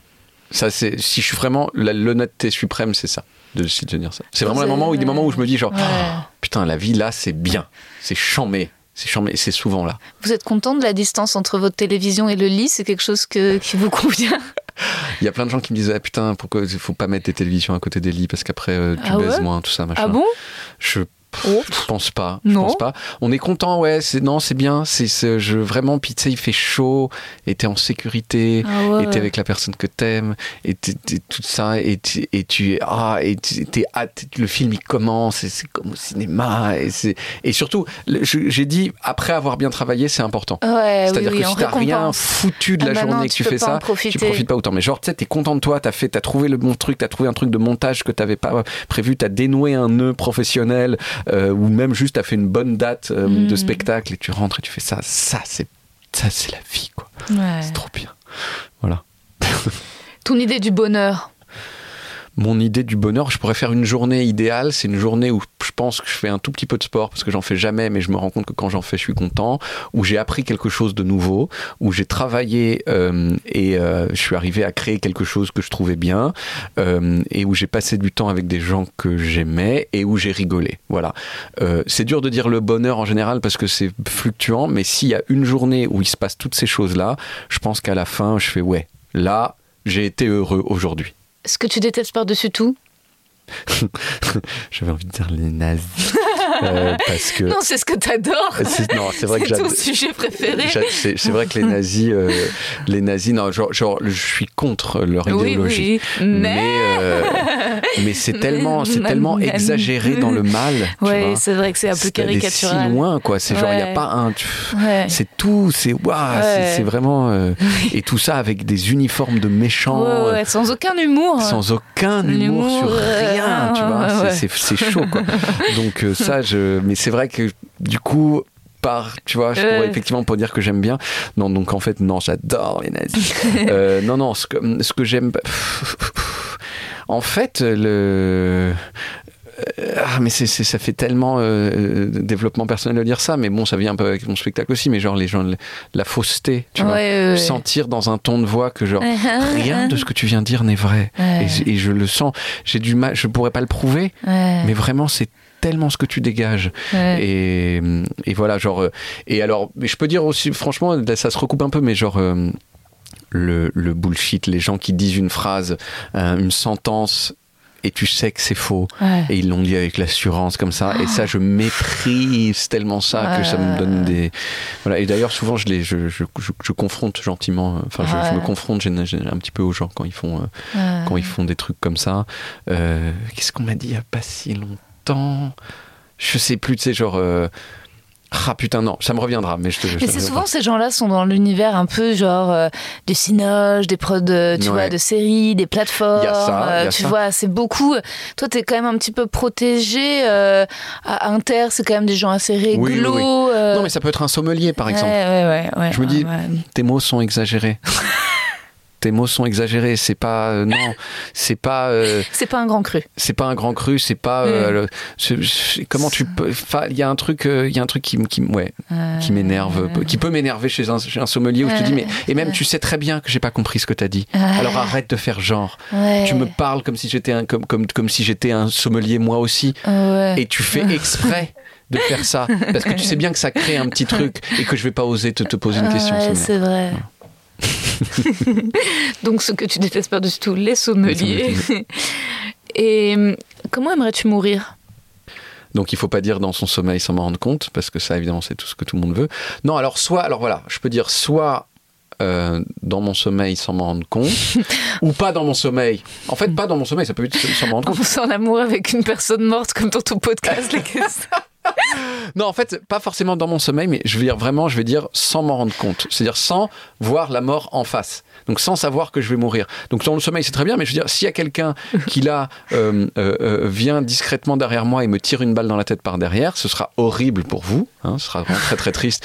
Et sans doute vous auriez, vous aurez besoin d'un peu de psychothérapie pendant un moment. Mais pour moi, Libération. Finito. ben, Enfin, c'est genre, c'est c'est vraiment, c'est parce que le, le- c'est pas la, c'est vraiment pas la mort qui fait peur, c'est la conscience qu'on a de la mort. Euh, euh, et, et donc, euh, et donc, si j'en ai pas conscience, mais yes, pas de problème, quoi. Euh, et ensuite, soit ça, soit si j'en ai conscience, une mort glorieuse, quoi. Voilà, en, en aidant Ah ouais. quelqu'un. Tu vois, genre en sauvant un enfant. Tu dis ah waouh. Tu vois, Ah ouais. ou euh, ouais, tu vois, ou genre, euh, euh, ouais, c'est ça. Tu as un, un truc glorieux. Mais euh, pour dire, il- il- il- ça ne tient qu'à moi Hmm. d'avoir une mort glorieuse. Donc, euh, mais voilà. Si, si- je, je me dis, si tiens, si, euh, si une mort est inéluctable, Mhm. ou d'arriver à avoir le courage de faire une action qui juste dans la perspective. euh, Enfin, Hmm. Bah, c'est vrai que moi, si je- vu que parfois je fais rarement des choses bien, j'aimerais, si jamais je fais une chose bien, mourir pendant comme ça. on, on se souviendra de moi pour ça. Et c'était la fois où elle a donné un clochard et elle est morte. Et elle est Ouais, mais au moins, elle est retenue pour ça. Parce qu'il lui a pris son argent et ensuite il l'a tué.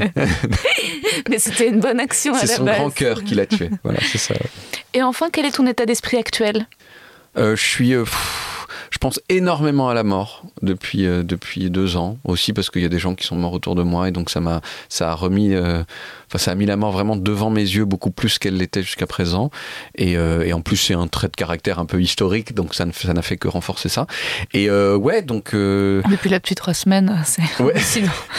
le thème de En l'actualité. plus, en plus, c'est vraiment il y a un an. Je, je donc euh, j'ai une sorte de mélancolie un peu permanente, mais elle n'est pas euh, pour l'instant handicapante. C'est-à-dire que j'arrive à travailler, à faire des projets, à faire des trucs. Je suis pas en dépression, mais je me dis j'ai plein de trucs à faire et je vais mourir et euh, et voilà, faut que je les fasse quoi. Voilà.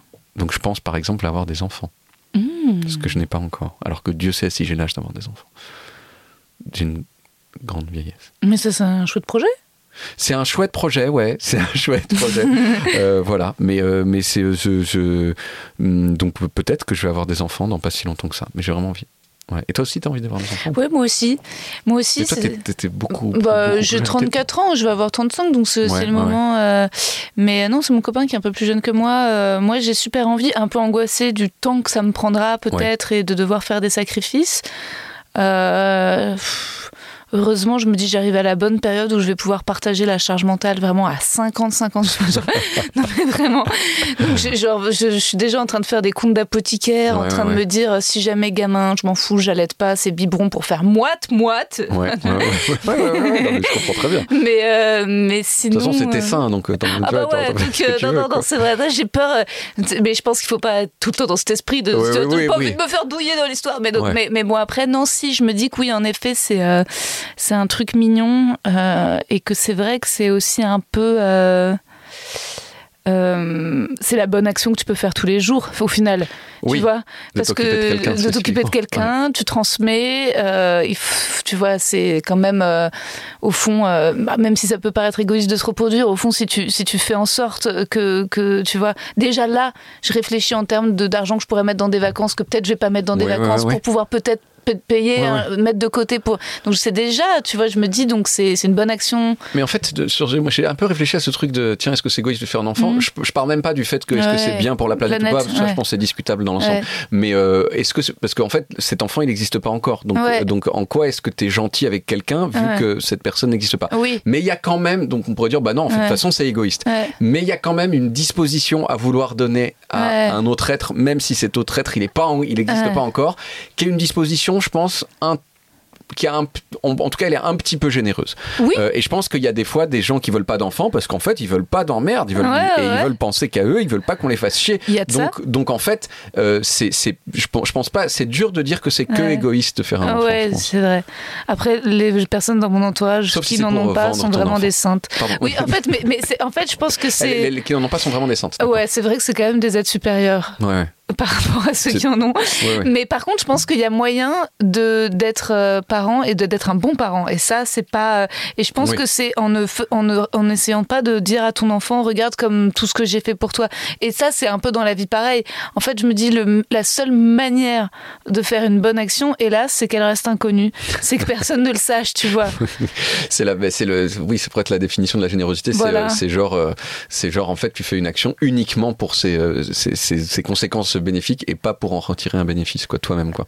Bah ouais. Mais euh, bon, après, on pourrait dire, Hum, mais euh, justement, euh, en fait, euh, ça reste qui t'en, t'as quand même un bénéfice. Enfin, on, là, on- un, on- bénéfice narcissique. un béné- bah oui, parce que ouais, je suis gentil, hein, mais bon, là on tombe dans, quand même dans un trou, un une espèce Oui. de vortex de machin. Je suis assez d'accord pour arrêter de dire quand tu fais une action généreuse Ouais, et, et, que, tu et que tu t'en vantes pas. et que tu t'en vantes pas, ça Ça va. reste ça une va, bonne action. Ça va. Mais après, le, j'ai- c'est, c'est- est-ce que moralement, tu as d'un, je me dis, est-ce que tu vas vouloir avoir, euh, tu peux faire une action parce qu'elle est bien et par ailleurs avoir envie d'avoir un petit dividende de ta gentillesse? Ah ouais. Est-ce que ça salit complètement ton action généreuse Tu veux ou dire alors si tu c'est- défiscalises Non, mais je sais pas, on pourrait dire, tiens, je fais, je, je, ah, pas, pas, pas forcément pour, pour l'enfant, tu vois, mais genre une action généreuse euh, en général, tu vois, c'est genre, ouais, euh, je donne à la, je donne euh, un million à la Croix-Rouge, euh, mais je le dis. Tu vois. Hmm. Est-ce que c'est quand même pas mieux que de pas donner un million d'euros à la Croix-Rouge? Si, mais Donc, ça le reste bénéfice pour moins bien ça reste que moins de bien. donner et de ne pas le dire, Tout qui est le, le summum de la classe. C'est le summum de la classe. Mais est-ce que euh, le truc chrétien, c'est de dire euh, chrétien et puis bah, enfin maintenant on Ouais. pourrait dire oui, enfin c'est un peu c'est un peu essaimé partout. Mais le truc chrétien de départ, c'est oui, c'est en fait c'est même pas bien de s'en vanter, Ben oui. euh, de enfin de, de le dire. Moi je dis bon, c'est quand même mieux que de pas donner un million. Ou alors ce que tu peux faire, couper la poire en deux, ne pas le dire, le dire juste à une personne dont tu sais qu'elle a la langue bien pendue. Oui, mais Dieu te regarde et, il- connaît tes petites manigances. qui elle le répétera, mais toi Ok, t'auras jamais exactement, rien dit. exactement, c'est ça. Ah, il l'a. Ah, je lui avais dit de pas le dire. Hum, hum. Merci David. Merci à toi. Et voilà, c'était David Castello-Lopez. J'adore sa définition du bonheur en décrivant une journée heureuse. Et c'était très chouette de revenir sur ses interviews de Small Talk avec Stéphane Bern, Léa Salamé, Big Flo et Oli. On a réalisé qu'on avait beaucoup de points communs. La sensibilité, nos débuts à la petite loge, des connaissances communes. Pablo Mira, une mention commune assez bien au bac. Les bienfaits de nos échecs, la joie naïve pour les reliques, l'angoisse des couacs techniques. J'étais très impressionnée par sa culture et j'ai tout de suite googlé après notre entretien couronne d'épines. Wikipédia dit la sainte couronne ou couronne du Christ est, selon la tradition chrétienne, la couronne d'épines posée sur la tête du Christ avant sa crucifixion. Cet instrument de la passion mentionné dans les évangiles canoniques selon Marc, Matthieu et Jean est évoqué par les premiers pères de l'Église comme Clément d'Alexandrie ou Origène, faisant partie des reliques attribuées à Jésus. Elle devient un symbole chrétien. Plusieurs sanctuaires affirment posséder cette relique. L'archevêché de Paris prétend la posséder au sein du de la Sainte-Chapelle. Mais il est fait mention de la Sainte Couronne ou un de ses fragments au palais électoral de Munich, en la basilique Saint-Domico de Bologne, en la cathédrale de Pise ou de Trèves, sans qu'il soit possible de déterminer s'il s'agit d'une relique de première classe, dont d'une sainte épine qui a été enchâssée dans un reliquaire en forme de couronne d'épines, ou de contact, transfert de la sacralité de la sainte épine en la mettant en contact avec un morceau de bois devenant lui-même une relique. Donc j'ai googlé après trésor de la Sainte-Chapelle et la Wikipédia dit les reliques de la Sainte-Chapelle sont les reliques du Christ acquises par la monarchie française durant le Moyen Âge et aujourd'hui conservées par l'archevêché de Paris. Et l'archevêché de Paris, c'est Notre-Dame. Et voilà. Et j'irai, c'est sûr, à Aix-la-Chapelle visiter le buste de Charlemagne dans son reliquaire. Petit erratum, j'ai un côté vendeuse de tapis, j'ai lâché un mini mensonge. J'ai raté deux fois le concours du Conservatoire national au troisième tour, pas trois fois. La troisième fois que je l'ai passé, j'étais déjà prise à ce moment-là pour les liaisons dangereuses. Donc c'était vraiment par pur orgueil puni car j'ai échoué dès le second tour. Je vous laisse, l'épisode est déjà un peu long, mais j'ai adoré cette vraie discussion quand l'invité me retourne les questions qu'on échange naturellement et qu'on devient un peu amis. J'espère que vous aussi, vous avez pris du plaisir. Je vous embrasse, à très vite.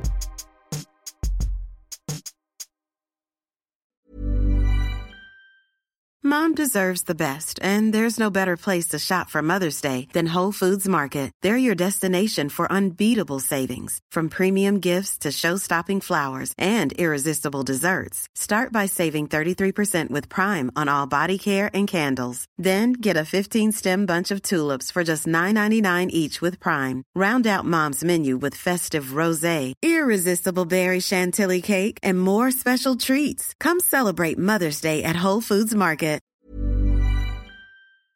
Vous avez aimé cet épisode? N'hésitez pas à le dire en faisant une petite story, en taguant mon compte et celui du podcast, at que je veux ken sur Insta.